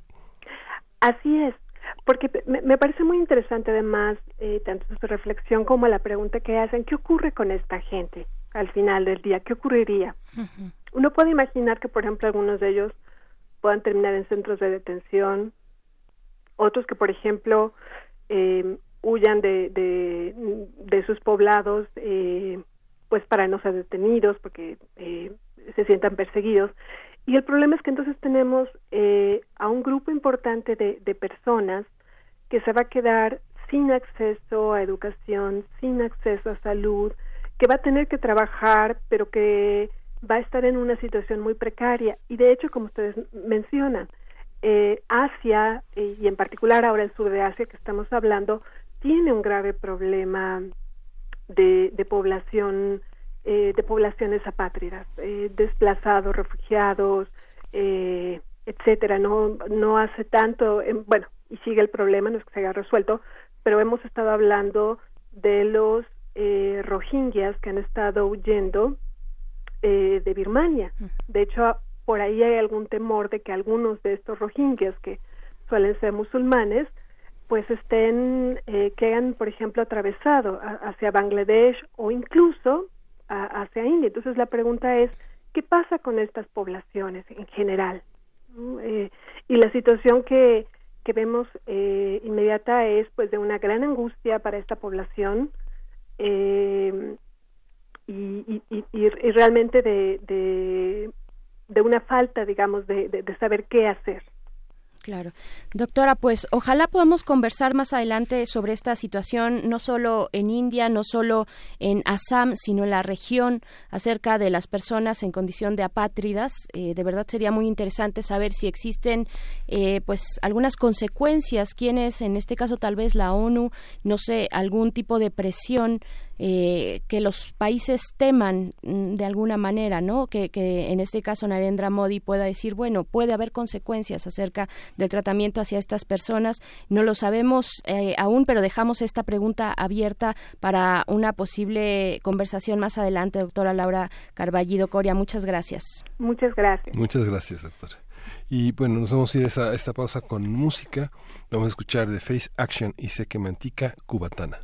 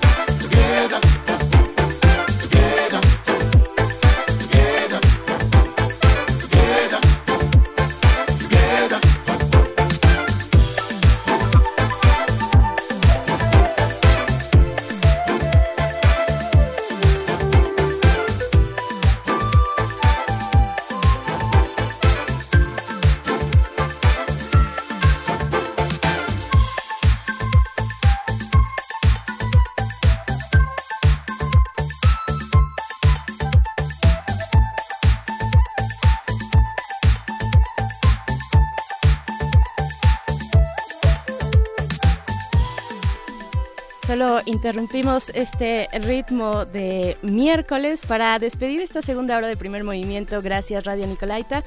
Nos escuchamos a través del 104.3 el día de mañana a partir de las 8 de la mañana. Seguimos aquí en el 96.1 de FM. Volvemos para la tercera hora. Que suban el volumen para que los de producción sigan bailando. Sí, cómo no. Vámonos.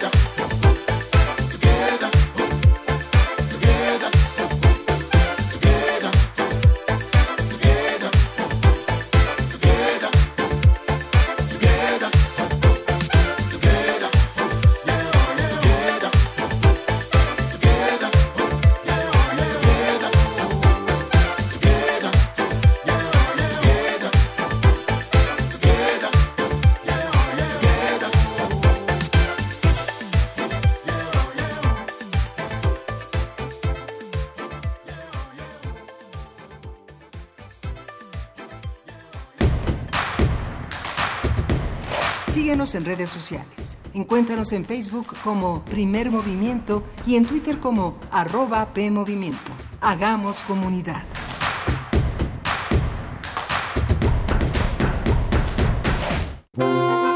Toledo decía, ¿vivir 100 años? No, eso es para gente ordenada. Francisco Toledo, considerado uno de los artistas más trascendentes no solo de México, sino del mundo, participó toda su vida en movimientos sociales.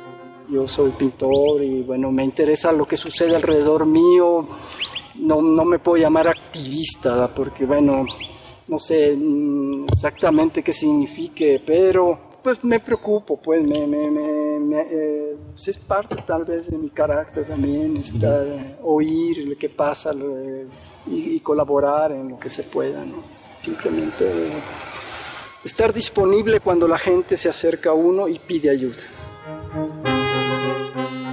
Francisco Toledo, 1940-2019. In Memoriam. Radio UNAM, Experiencia Sonora.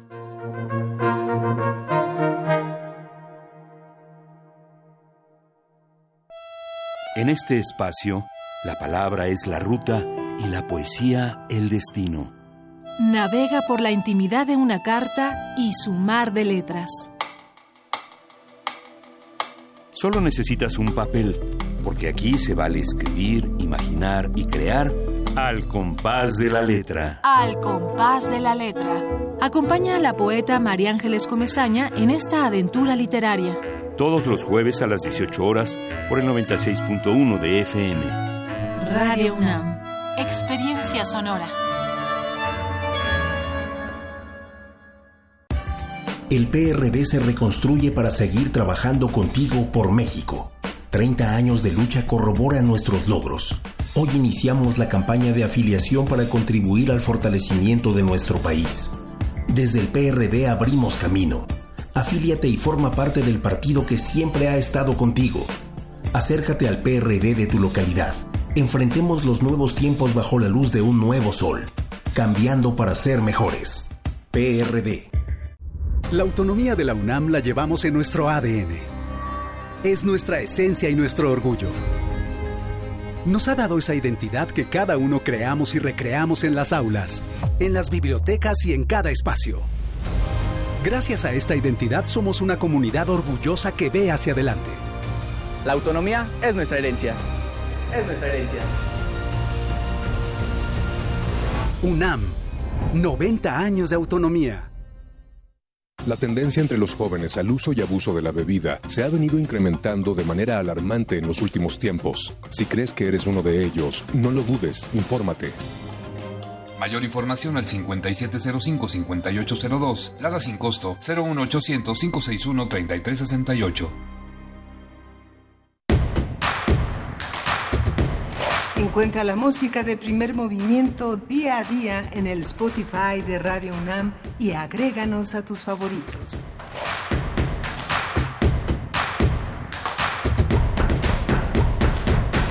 Muy buenos días, estamos de vuelta iniciando la tercera hora de nuestra transmisión del día de hoy, 11 de septiembre, aquí en Primer Movimiento. Buenos días, Miguel. Hola, buenos días, Berenice Camacho. Buenos días a todos nuestros radioescuchas. Hoy justamente eh, hay una conferencia a la que los queremos invitar. Es una conferencia que se titula Max Au, Caleidoscopio de Arte en el Exilio. Es una conferencia que tendrá lugar es como parte de la Cátedra Maxau en Arte y Tecnología en colaboración con Teatro UNAM y la Cátedra Igmar Bergman que este que presenta este 11 de septiembre a las 7 de la noche en la Sala Carlos Chávez del Centro Cultural Universitario, una mesa dedicada a tratar de entender el legado de Max Au. Max Au, eh, esta mesa participa Guillermo Eras, Guiomar Acevedo López, Luis Mara y Benito Taibo, que es el director de Radio UNAM y ocupa hoy la silla que tuvo en su momento Max Au. Max Au ocupó la dirección de Radio UNAM durante seis años, en 1960. En 1961 eh, hizo que se grabaran los radioteatros que ahora caracterizan a la emisora. Eh, pasó la programación de cuatro horas a 18 horas, un legado muy importante y toca hoy homenajearlo, recordarlo a este, este, a este hombre que fue un verdaderamente un hombre que incursionó en el cuento, en el ensayo, en la traducción, en la crónica, en el teatro, este, un un hombre de muchísimos talentos a quien le debemos mucho y que recordamos con un enorme eh, cariño, justamente también en el marco de los 80 años del exilio español, uno de los españoles que nos dio que nos dio casa. Este después eh, tenemos aquí eh, en Adolfo Prieto 133 desde 1976, 1977 como una nueva casa, pero en aquellos años, bueno, los 60 gloriosos Maxau le dio una casa distinta a esta radiodifusora y hoy sigue siendo, sigue teniendo su impronta, su espíritu y hoy lo homenajeamos con esta conferencia. Así es, una conferencia además que modera Emiliano Rascón, que también fue parte de esta radiodifusora universitaria, subdirector de producción. Eh, y pues bueno, más que merecido este homenaje, esta conversación, porque bueno, finalmente Max Aub dio este impulso a la memoria sonora, enriqueció, engrosó la fonoteca de esta radiodifusora. Eh, pues bueno, ahí está la, invitación para que se puedan sumar, para que hagamos eh, parte de esta memoria de la radio universitaria. Y pues bien, estamos iniciando esta tercera hora. Vamos a tener una mesa muy interesante acerca del el paquete económico 2020. Vamos a estar conversando con Mariana Campos, coordinadora del programa Presupuesto y Rendición de Cuentas de México Evalúa, y también con Carlos Brown, quien es coordinador del programa de Justicia Fiscal de la organización Fundar. Esto en unos momentos más. Eh, gracias por sus comentarios, gracias por eh, pues dar también, eh, eh, hay muchos aplausos, muchos aplausos y buenos comentarios para Pavel Granados, que nos, eh, nos compartió esta, sobre todo esta, esta canción que a muchos les llegó, nos dicen por acá, Mucho Corazón con Benny Moré y Lalo Montaner, esta composición de Emelena pues bueno, gracias por escribirnos, gracias por enviarle esos saludos y abrazos a Pavel Granados. Pues bueno, vamos con la poesía necesaria, me parece que ya. Sí, ¿verdad? Vámonos con la poesía necesaria.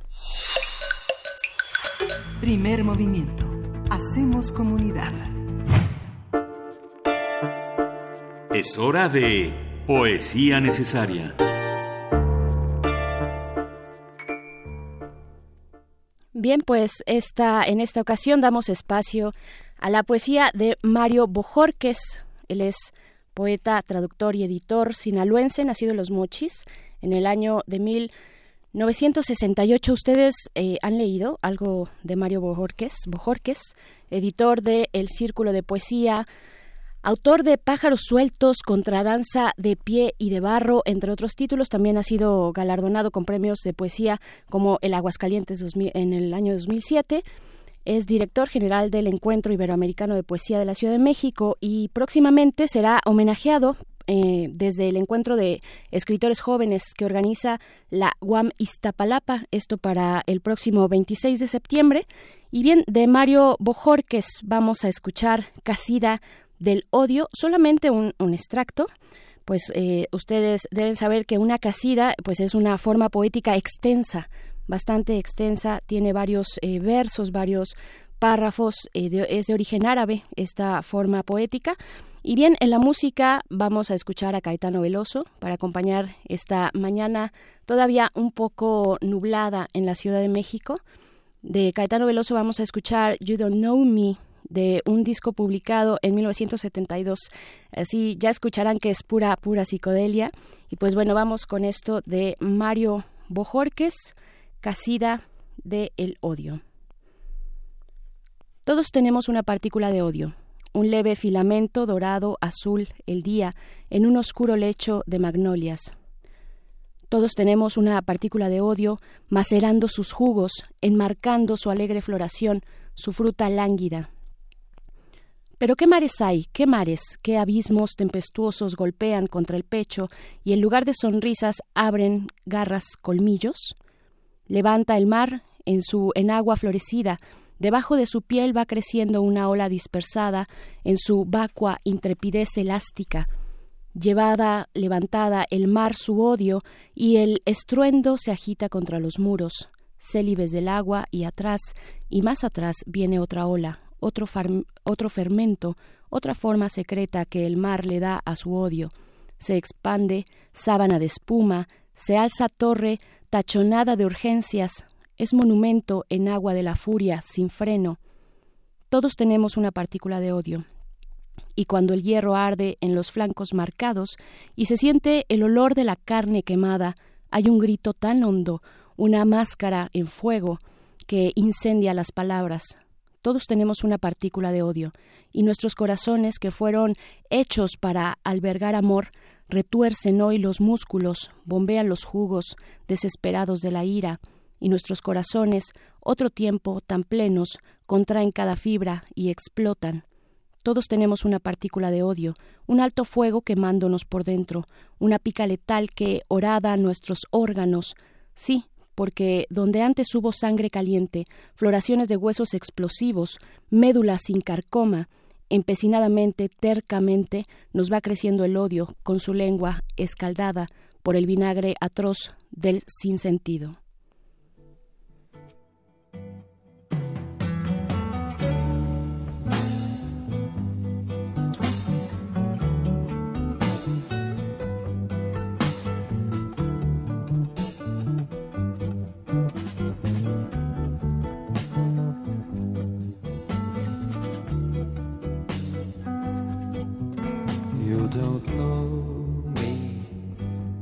Bet you'll never get to know me.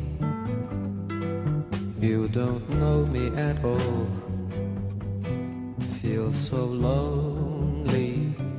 The world is spinning round slowly. There's nothing you can show me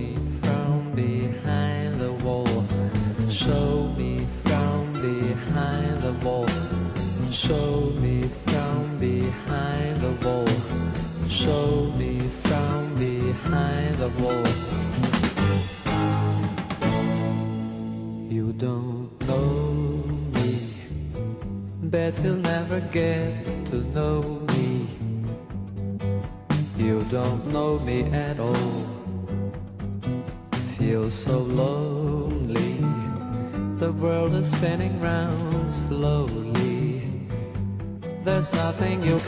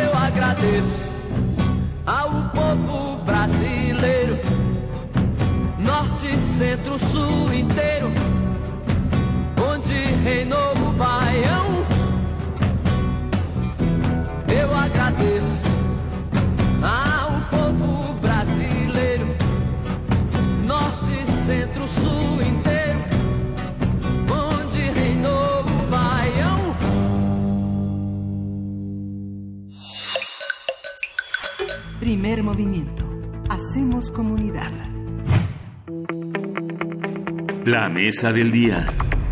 Arturo Herrera, secretario de Hacienda y Crédito Público, presentó el domingo ante el Congreso de la Unión la propuesta de paquete económico para 2020. Este paquete contiene tres documentos, los criterios generales de política económica, la iniciativa de ley de ingresos de la Federación y el proyecto de presupuesto de egresos de la Federación.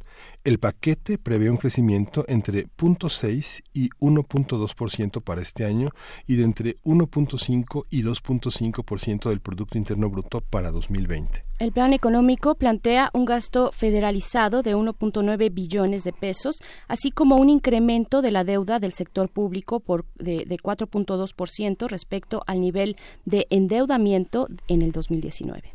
Aunque el presidente Andrés Manuel López Obrador ha destacado como una prioridad de su gobierno a los programas sociales, el paquete económico propone una reducción de 39% a jóvenes construyendo el futuro, mientras que proyectos como el Tren Maya también registra una disminución del 58%. Y así otros ajustes del paquete económico es el incremento para algunas secretarías. La de energía, por ejemplo, aumentará en 72% sus recursos para el siguiente año. La fundación la de la función pública, perdón, lo hará con 56% más y la de bienestar tiene un incremento del 11%. El documento también plantea diversas modificaciones fiscales para aumentar la recaudación de impuestos, como son la obligación de quienes rentan inmuebles de generar comprobantes fiscales, el pago de impuestos a vendedores independientes, así como cambios en plataformas digitales y en el impuesto especial sobre producción y servicios en refrescos y cigarros. Conversaremos sobre el paquete económico que se entregó al Congreso, cómo leerlo, qué prioridades establece y qué escenarios plantea para la economía de los ciudadanos.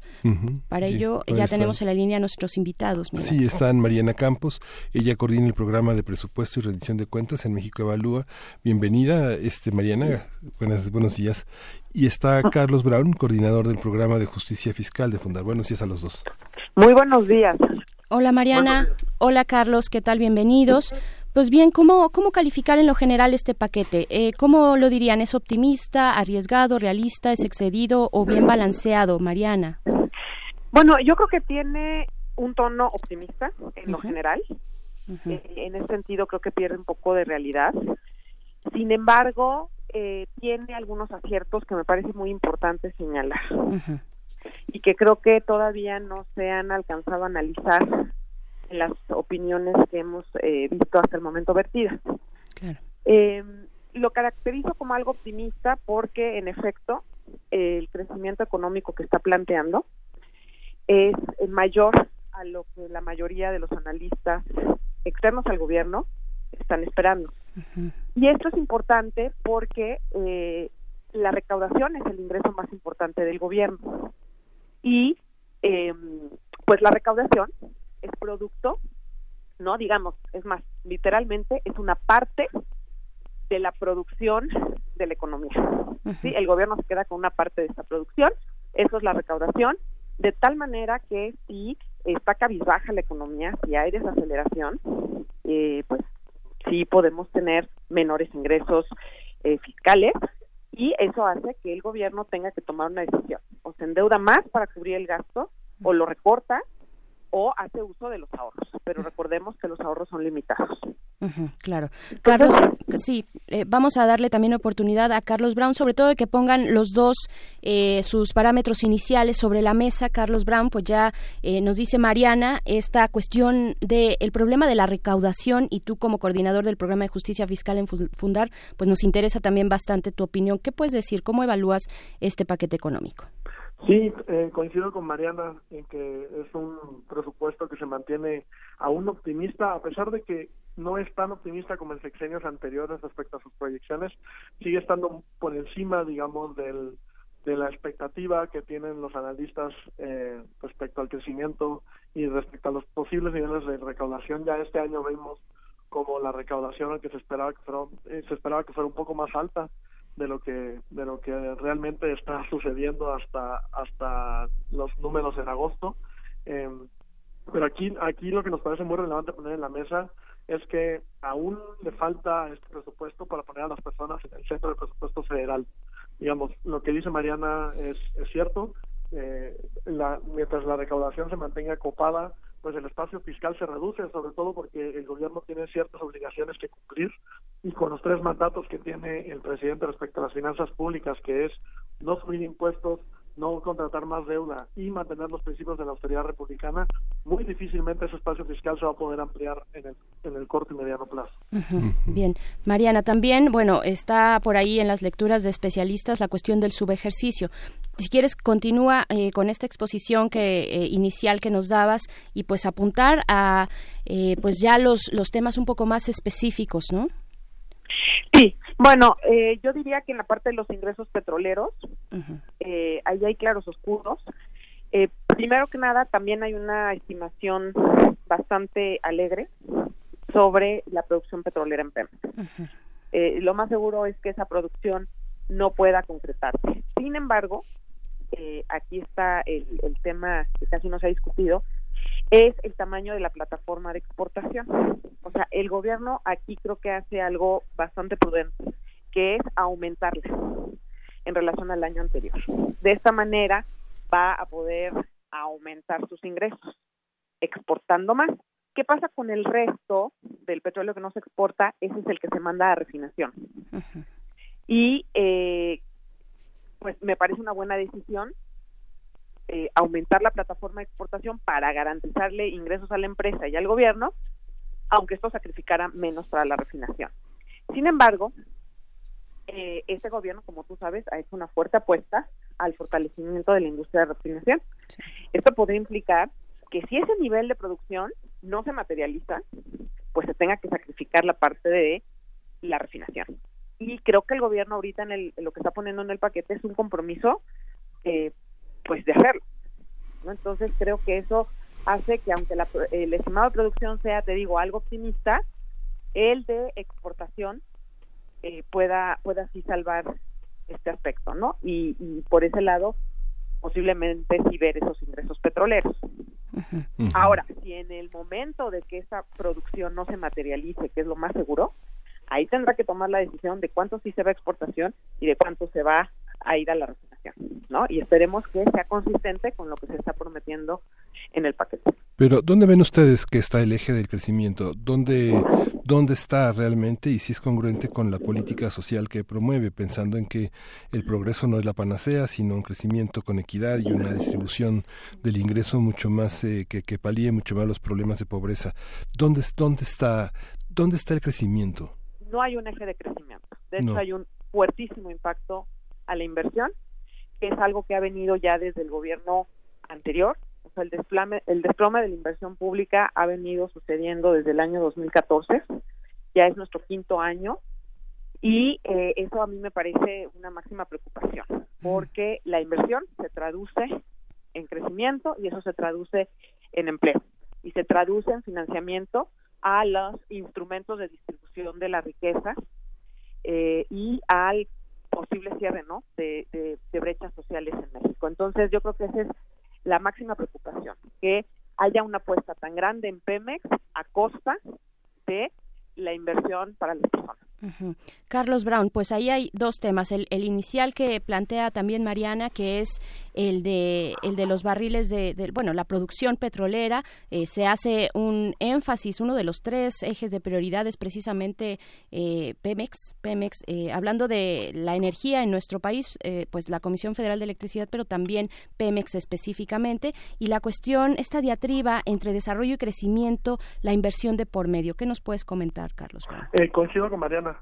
Preocupa muchísimo el tema de la inversión pública digamos, esta caída consecutiva que, como dicen, no viene de este sexenio solamente, viene desde mediados del sexenio anterior. Bueno, desde inicios del sexenio anterior ya se empezaban a ver algunos destellos. Y también agregaría dos cosas a lo que acaba de decir Mariana. Uno, preocupa porque es, digamos, eh, toda la evidencia internacional apunta a que es la fuente de crecimiento sostenido más importante que tiene una economía. La inversión pública y privada es fundamental para un crecimiento sostenido y eso, digamos, es, es como tener un avión y apagarle uno de los motores, pero además el motor que hace que el avión se mantenga eh, a, a, cierta altura. Y por otro lado, el tema de las derramas. Eh, y yo agregaría que no solo empleo, sino que la inversión llevada a ciertos territorios puede provocar derramas de, de, de, desarrollo, ahora sí, no solamente de crecimiento.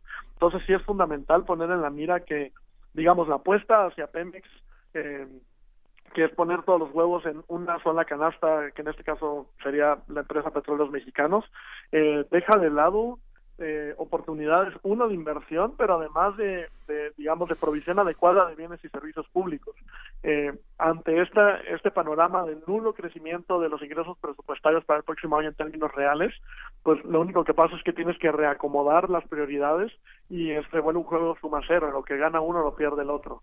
Y esto eh, a todas luces es insostenible en el mediano plazo para las finanzas públicas y sobre todo para el bienestar de las personas. claro, ¿cómo calificar? Yo, yo tal vez me regresaría un poco en una visión más panorámica ahora que los dos hacen mención de los gobiernos anteriores, eh, específicamente el de Enrique Peña Nieto. ¿Cómo calificar este paquete, la hechura, el armado, la proyección que tiene este paquete económico con respecto al de gobiernos anteriores? Eh, ¿Se arriesga más de lo que se arriesgaron? Vaya, finalmente el gobierno actual quiere marcar un cambio, ¿no? sobre todo en esta visión de que el presidente señaló que la salida de Carlos Ursúa era la de alguien que no entendía en qué consistía la cuarta transformación. ¿Este informe sí es de alguien que entiende que en qué consiste? Eh, Mariana. Perdón, se escucha un poco mal. ¿Me podría repetir la pregunta? Claro, sí. Eh, ¿Cómo calificar este paquete económico con respecto a los que programaron en los gobiernos anteriores? Este gobierno quiere hacer una diferencia, es una cuarta transformación la que pregona. Eh, ¿cómo, ¿Cómo observar desde ese ángulo la hechura de este paquete con respecto a los anteriores? Bueno, yo creo que es una estrategia distinta, de hecho, desde, desde el paquete anterior, el primero que se hizo, el de 2019, hay que hacer notar algo, el gobierno, este gobierno está haciendo un esfuerzo eh, porque eh, los números que se envían en el paquete estén más asociados, eh, o digamos, por lo menos en la parte de gasto, estén más asociados a los a lo que se ha gastado anteriormente. ¿Sí? ¿Me explico? En, en, el gobierno anterior sí había una tendencia a tener como un, una subestimación ya mecánica de los ingresos eh, y de tal manera que los números que se enviaban no correspondían con lo que se había observado, ¿no? Teníamos ahí como dos, dos presupuestos paralelos, esto es un tema que abona yo creo que a la rendición de cuentas, sin embargo me parece que eh, en otros en otro aspecto veo una debilidad porque pues este tema del crecimiento y el riesgo que implica para la recaudación, bueno, es algo que los otros gobiernos cuidaron muchísimo, aunque también ponían crecimientos alegres eh, y, también sobreestimados, como, como comentó eh, mi compañero eh, Carlos, sí hay que decir que esa parte de cuidar muchísimo la recaudación es algo que ellos consideraban clave. ¿Por qué? Porque los ingresos petroleros han venido cayendo de manera drástica desde 2015 esto especialmente eh, por los precios del petróleo, dado que la baja en la producción viene desde 2004, pero durante algunos años hubo muy buenos precios del petróleo, no se afectaba tanto el ingreso petrolero. Pero desde 2015, que la producción sigue a la baja y además el precio del petróleo es bajo, se sabe que es muy clave cuidar la recaudación. Y creo que en ese caso, este gobierno eh, sí está, o digamos, tiene que trabajar muchísimo en una narrativa institucional más congruente que genere confianza y que promueva la inversión y el crecimiento. Carlos, ¿qué opinas de esto? Eh, yo, yo, yo veo algo muy interesante desde el lado de la, de la credibilidad presupuestaria, vamos a llamarle, y es que algo que caracterizó al sexenio anterior fue que las diferencias entre lo que se aprobaba en el legislativo, ah, digamos, ah, cuando se hacía la negociación presupuestaria y se publicaba el paquete económico, eh, versus lo que terminaba pasando durante el ejercicio fiscal cuando ya se reportaba la cuenta pública es que había unas, unas diferencias abismales, sobre todo unos sobre ejercicios muy fuertes en distintos temas. Eh, desde Fundar hemos llamado la atención sobre el caso de la publicidad oficial, que terminó con un ejercicio final sexenal de 60 mil millones de pesos, a pesar de que se esperaba que fuera mucho menos mucho menos que esa cantidad según lo que se decía en, el, en la propuesta de paquete económico. Eh, y llama la atención que hasta lo que hemos visto al segundo trimestre, eh, digamos, el presupuesto se ha mantenido, sí ha tenido resignaciones presupuestarias, pero cuando se ve el agregado del presupuesto se parece muy poco a lo que pasaba en sexenios anteriores. Eh, y esto da una buena señal en el sentido de tenemos certidumbre sobre el destino del gasto, o por lo menos el monto y el destino del gasto, pero también esto viene dado por lo que decía hace rato de los mandamientos de las finanzas públicas del presidente. Eh, porque digamos ante la imposibilidad de contratar más deuda medio año y digamos amarrados por una, un mal ejercicio de la recaudación, como ya decía Mariana, pues están en camisa once varas.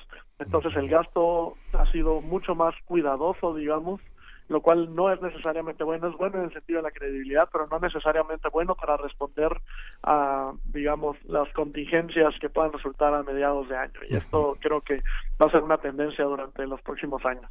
Hay una, hay una visión, si uno hace un análisis de los proyectos de inversión y desarrollo que tienen distintos estados, no sé, pienso en Sonora, que tenía 48, 55 proyectos de inversión, pienso en Nuevo León, que tenía cerca de 18 proyectos, gran parte de esos proyectos se quedaron fuera, porque eh, de varios miles de millones de pesos que estaban solicitados por los estados, de gobernadores que van a la mitad de su periodo, que están a dos años de concluir, o que están empezando, hay una verdadera disminución en la participación del gobierno federal. Este, ¿Ustedes tienen en la mira esa, esa, esa situación, ese panorama dentro del paquete económico? Sí, yo creo que de hecho esa es una diferencia que, que debemos mencionar, ¿eh? y, creo que es para mal.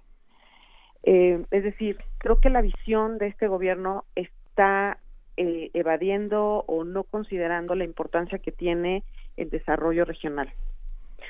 Es decir, em, no estamos, eh, tiene toda la posibilidad de discutir, por ejemplo, los incentivos que hay atrás, la efectividad y el impacto que está teniendo eh, el 1.7 billones de pesos que se están enviando a las entidades federativas.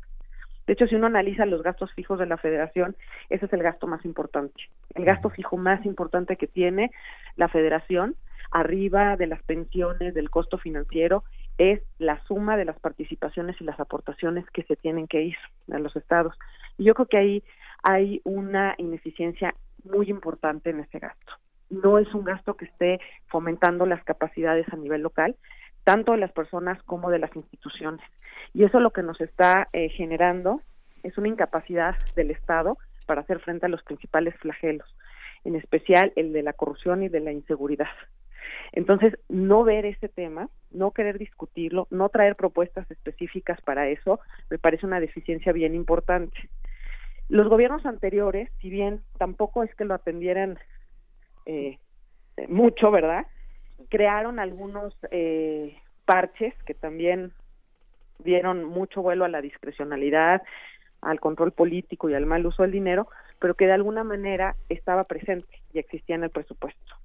El día de hoy se cerraron esas cuentas, especialmente esos fondos, la mayoría del ramo 23, que, que traía transferencias a los estados, precisamente porque se estaba eh, pues mal usando ese dinero pero no se hizo una nueva propuesta.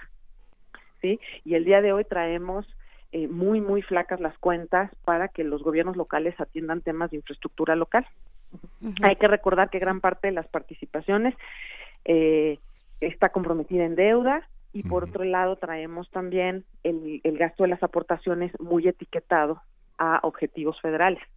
Entonces sí creo que ahí hay un gran, gran tema pendiente y me parece que no se está considerando ni en el paquete y todavía no está puesto en una discusión, ¿no? Es decir, no está en la, en la agenda.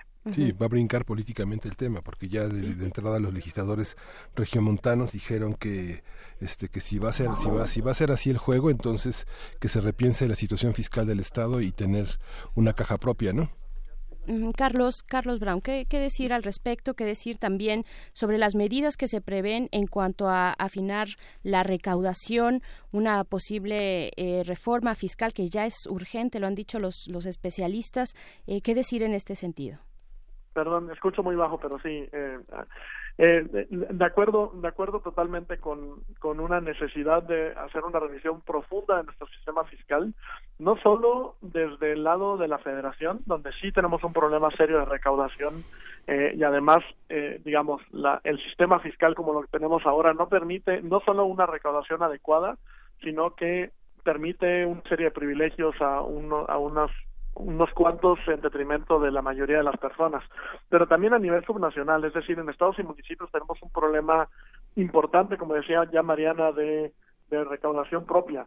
Eh, digamos, reducir como se redujo el ramo 23 es una medida que ya veníamos pidiendo desde la sociedad civil desde hace muchos años que se hiciera una revisión del fondo, pero no solamente por reducir, reducir el presupuesto solo por hacerlo, sino tiene que ir acompañado por una serie de medidas eh, digamos que, que fortalezca las, las finanzas las finanzas locales y que acompañe este es decir no solo se trata de eh, echar soga al cuello y reducir en la medida de lo posible eh, el financiamiento desde lo federal de las finanzas locales, sino cómo fortalecer también a las haciendas, a las haciendas estatales y municipales, porque si no, lo único que termina pasando, y es algo que ya varios municipios empiezan a tener, a tener quejas al respecto, es que el margen de maniobra que tienen para poder realizar sus mínimos indispensables es a todas luces escaso o nulo en muchos casos claro. También eh, preguntarles eh, sobre otro de los temas, de los tres principales temas, que es la cuestión, bueno, que plantea este, este presupuesto, la cuestión de la reducción, bueno, revertir la desigualdad, decían los programas sociales. ¿Qué decir al respecto, Carlos, Carlos Brown?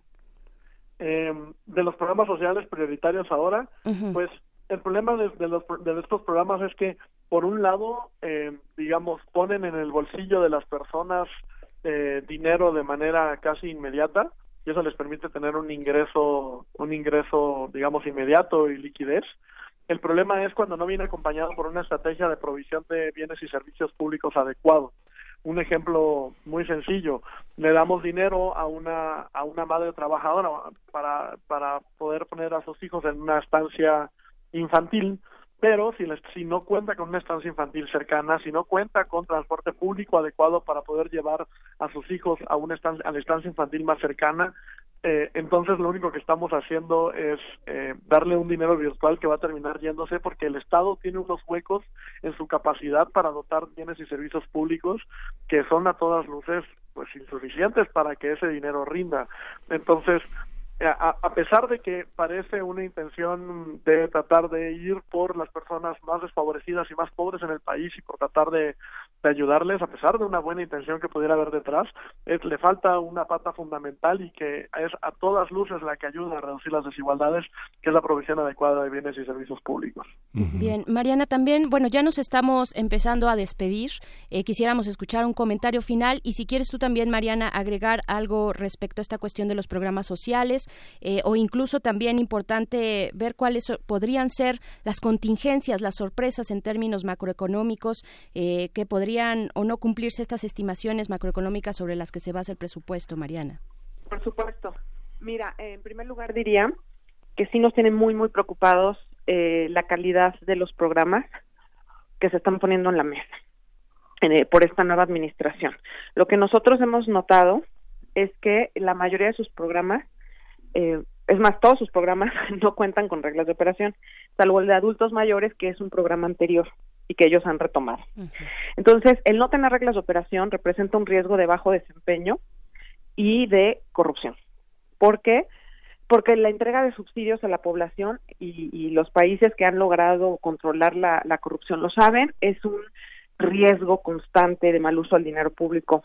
Entonces, las reglas de operación es un estándar de calidad en los lineamientos de esos programas y esta administración pues no ha querido comprometerse con eso a pesar de que varias organizaciones civiles lo hemos lo insistido.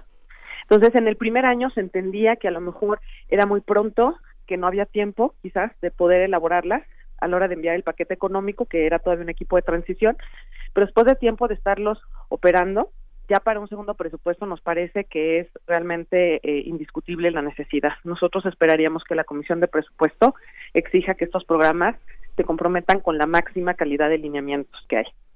Por otro lado, el riesgo que nosotros vemos es que si el, el crecimiento que, digamos, eh, podría aguantar el, eh, el paquete que se está presentando para no tener que hacer recortes adicionales o tener que usar todos los fondos de ahorro, es digamos, eh, abajo del 1.4%, ¿no? Si nos acercamos como al 1% de crecimiento el próximo año, casi un punto abajo de lo que está estimando la Secretaría, eso implicaría que el gobierno tuviera que hacer uso de todos sus fondos de ahorro y se quedaría sin fondos de ahorro, ¿no?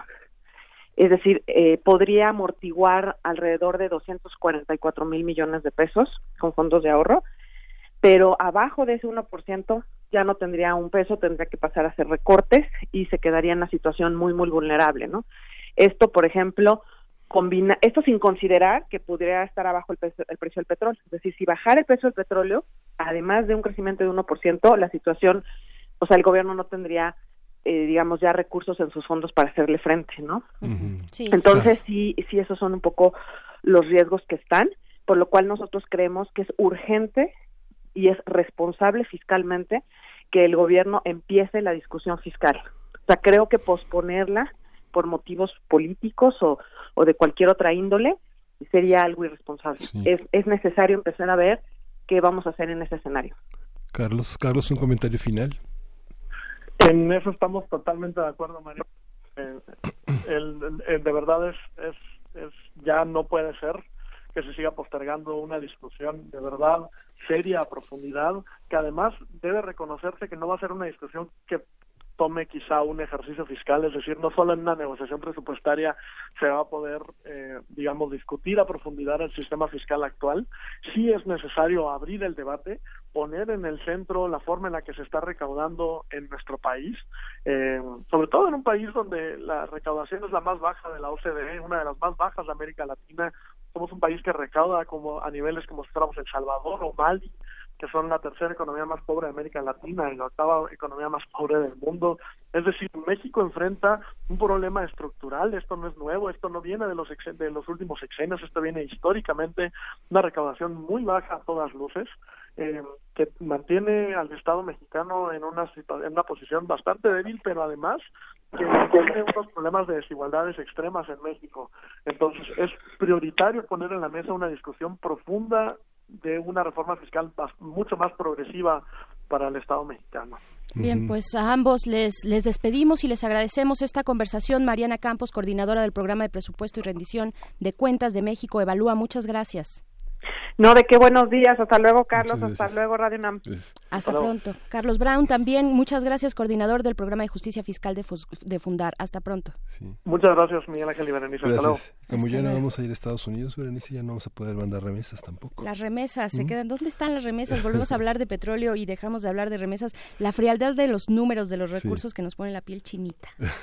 pues vamos a oír de Economics Deviations.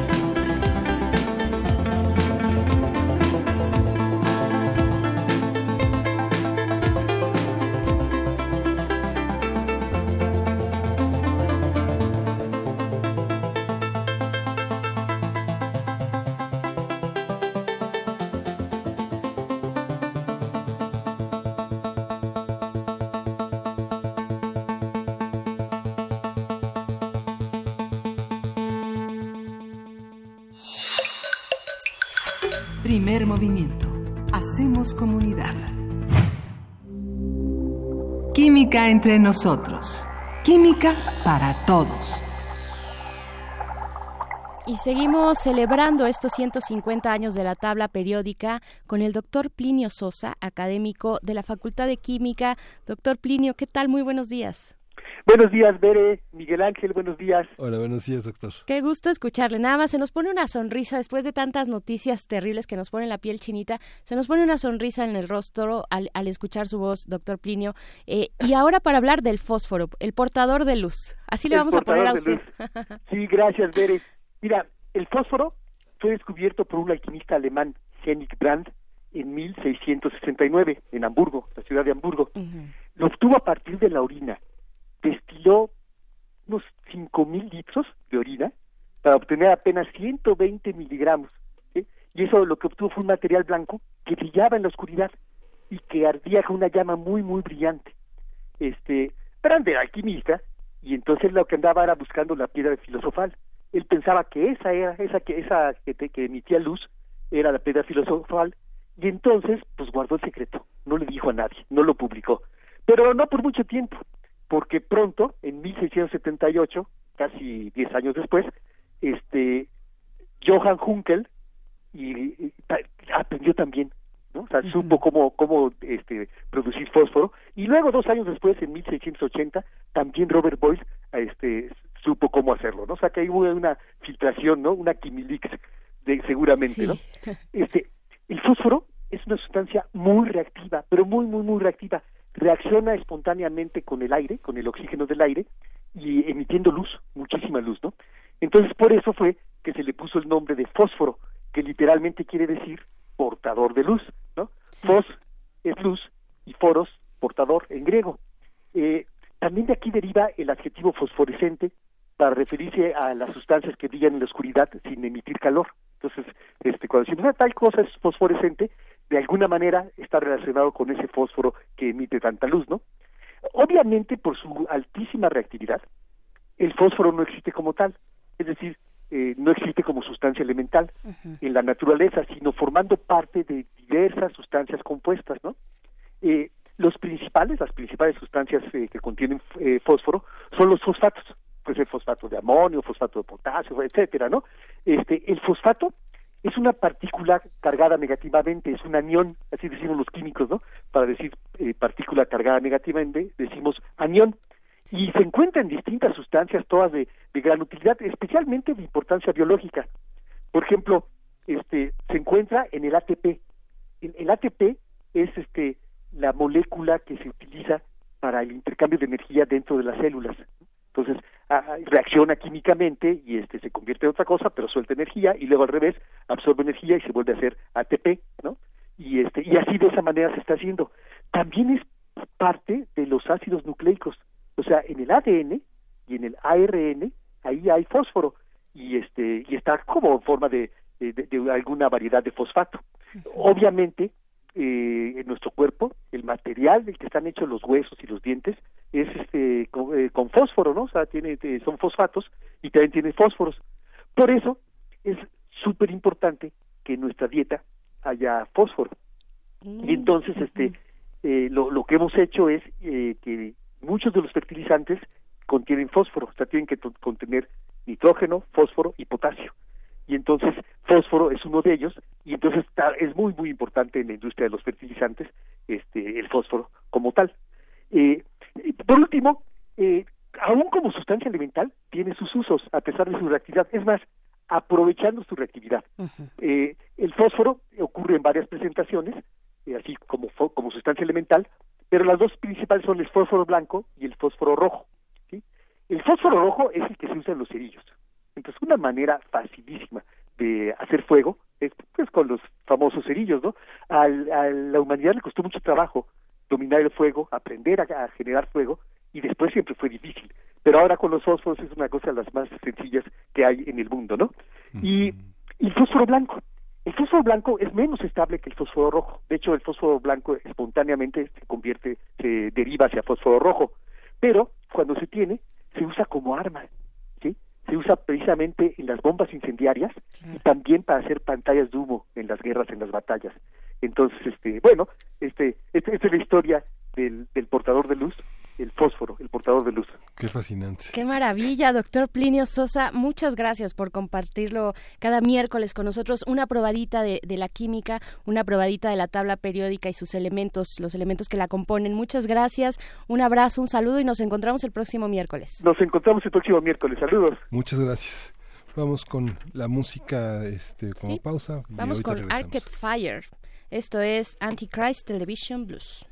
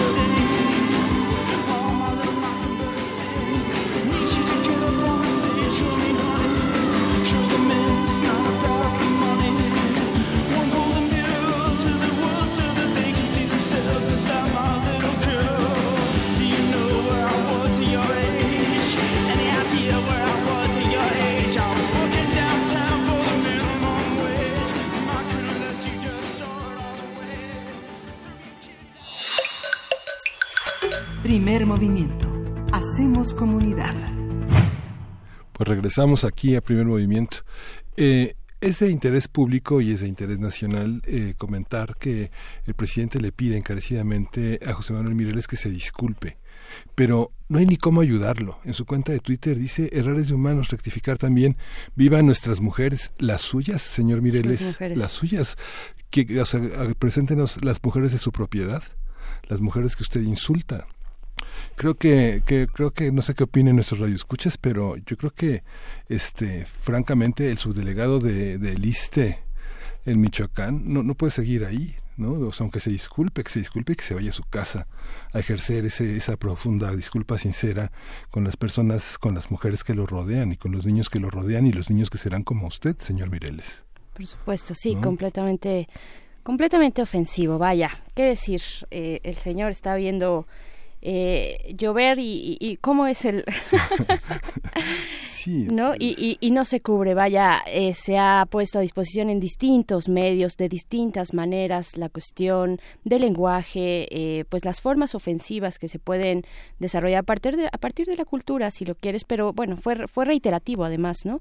Pero eh, pues no, no, no acaba, hay que seguir, hay que seguir en esto porque no acaba, no se acaba de entender de qué se trata este tipo y este uso del lenguaje, en fin, creo que ahí queda la reflexión. Ofensiva al terreno de la elección sexual, a, la, este, las novias de sus hijas, ¿no? Es verdaderamente una falta de respeto. Una persona no puede estar al frente de una atención médica donde asisten tantas personas con tanto dolor, con tantas afecciones, no puede atender, no puede atender en una ventanilla a nadie, ¿no?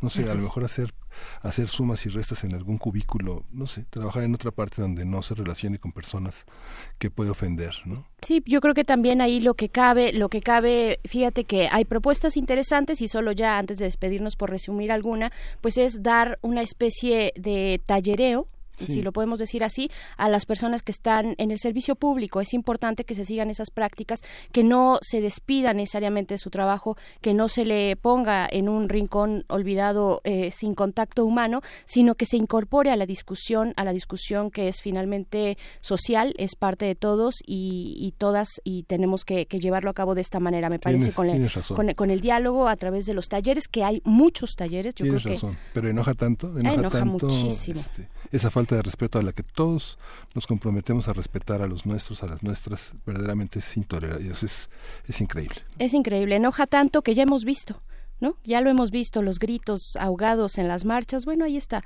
ahí está parte de lo que significa este panorama de género en nuestro país. En fin, nos vamos a despedir porque ya son las 10 de la mañana. Nos encontramos con ustedes como todos los días entre semana a partir de las 7 de la mañana, eh, el jueves que nos espera, el día de mañana. Y pues bueno, muchas gracias por sus comentarios, gracias a la producción y a ti, Miguel Ángel Quemain, muchas gracias. Gracias, Berenice Camacho, gracias a nuestra producción. Esto fue Primer Movimiento. El mundo desde la universidad.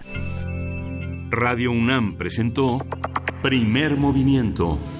El mundo desde la universidad.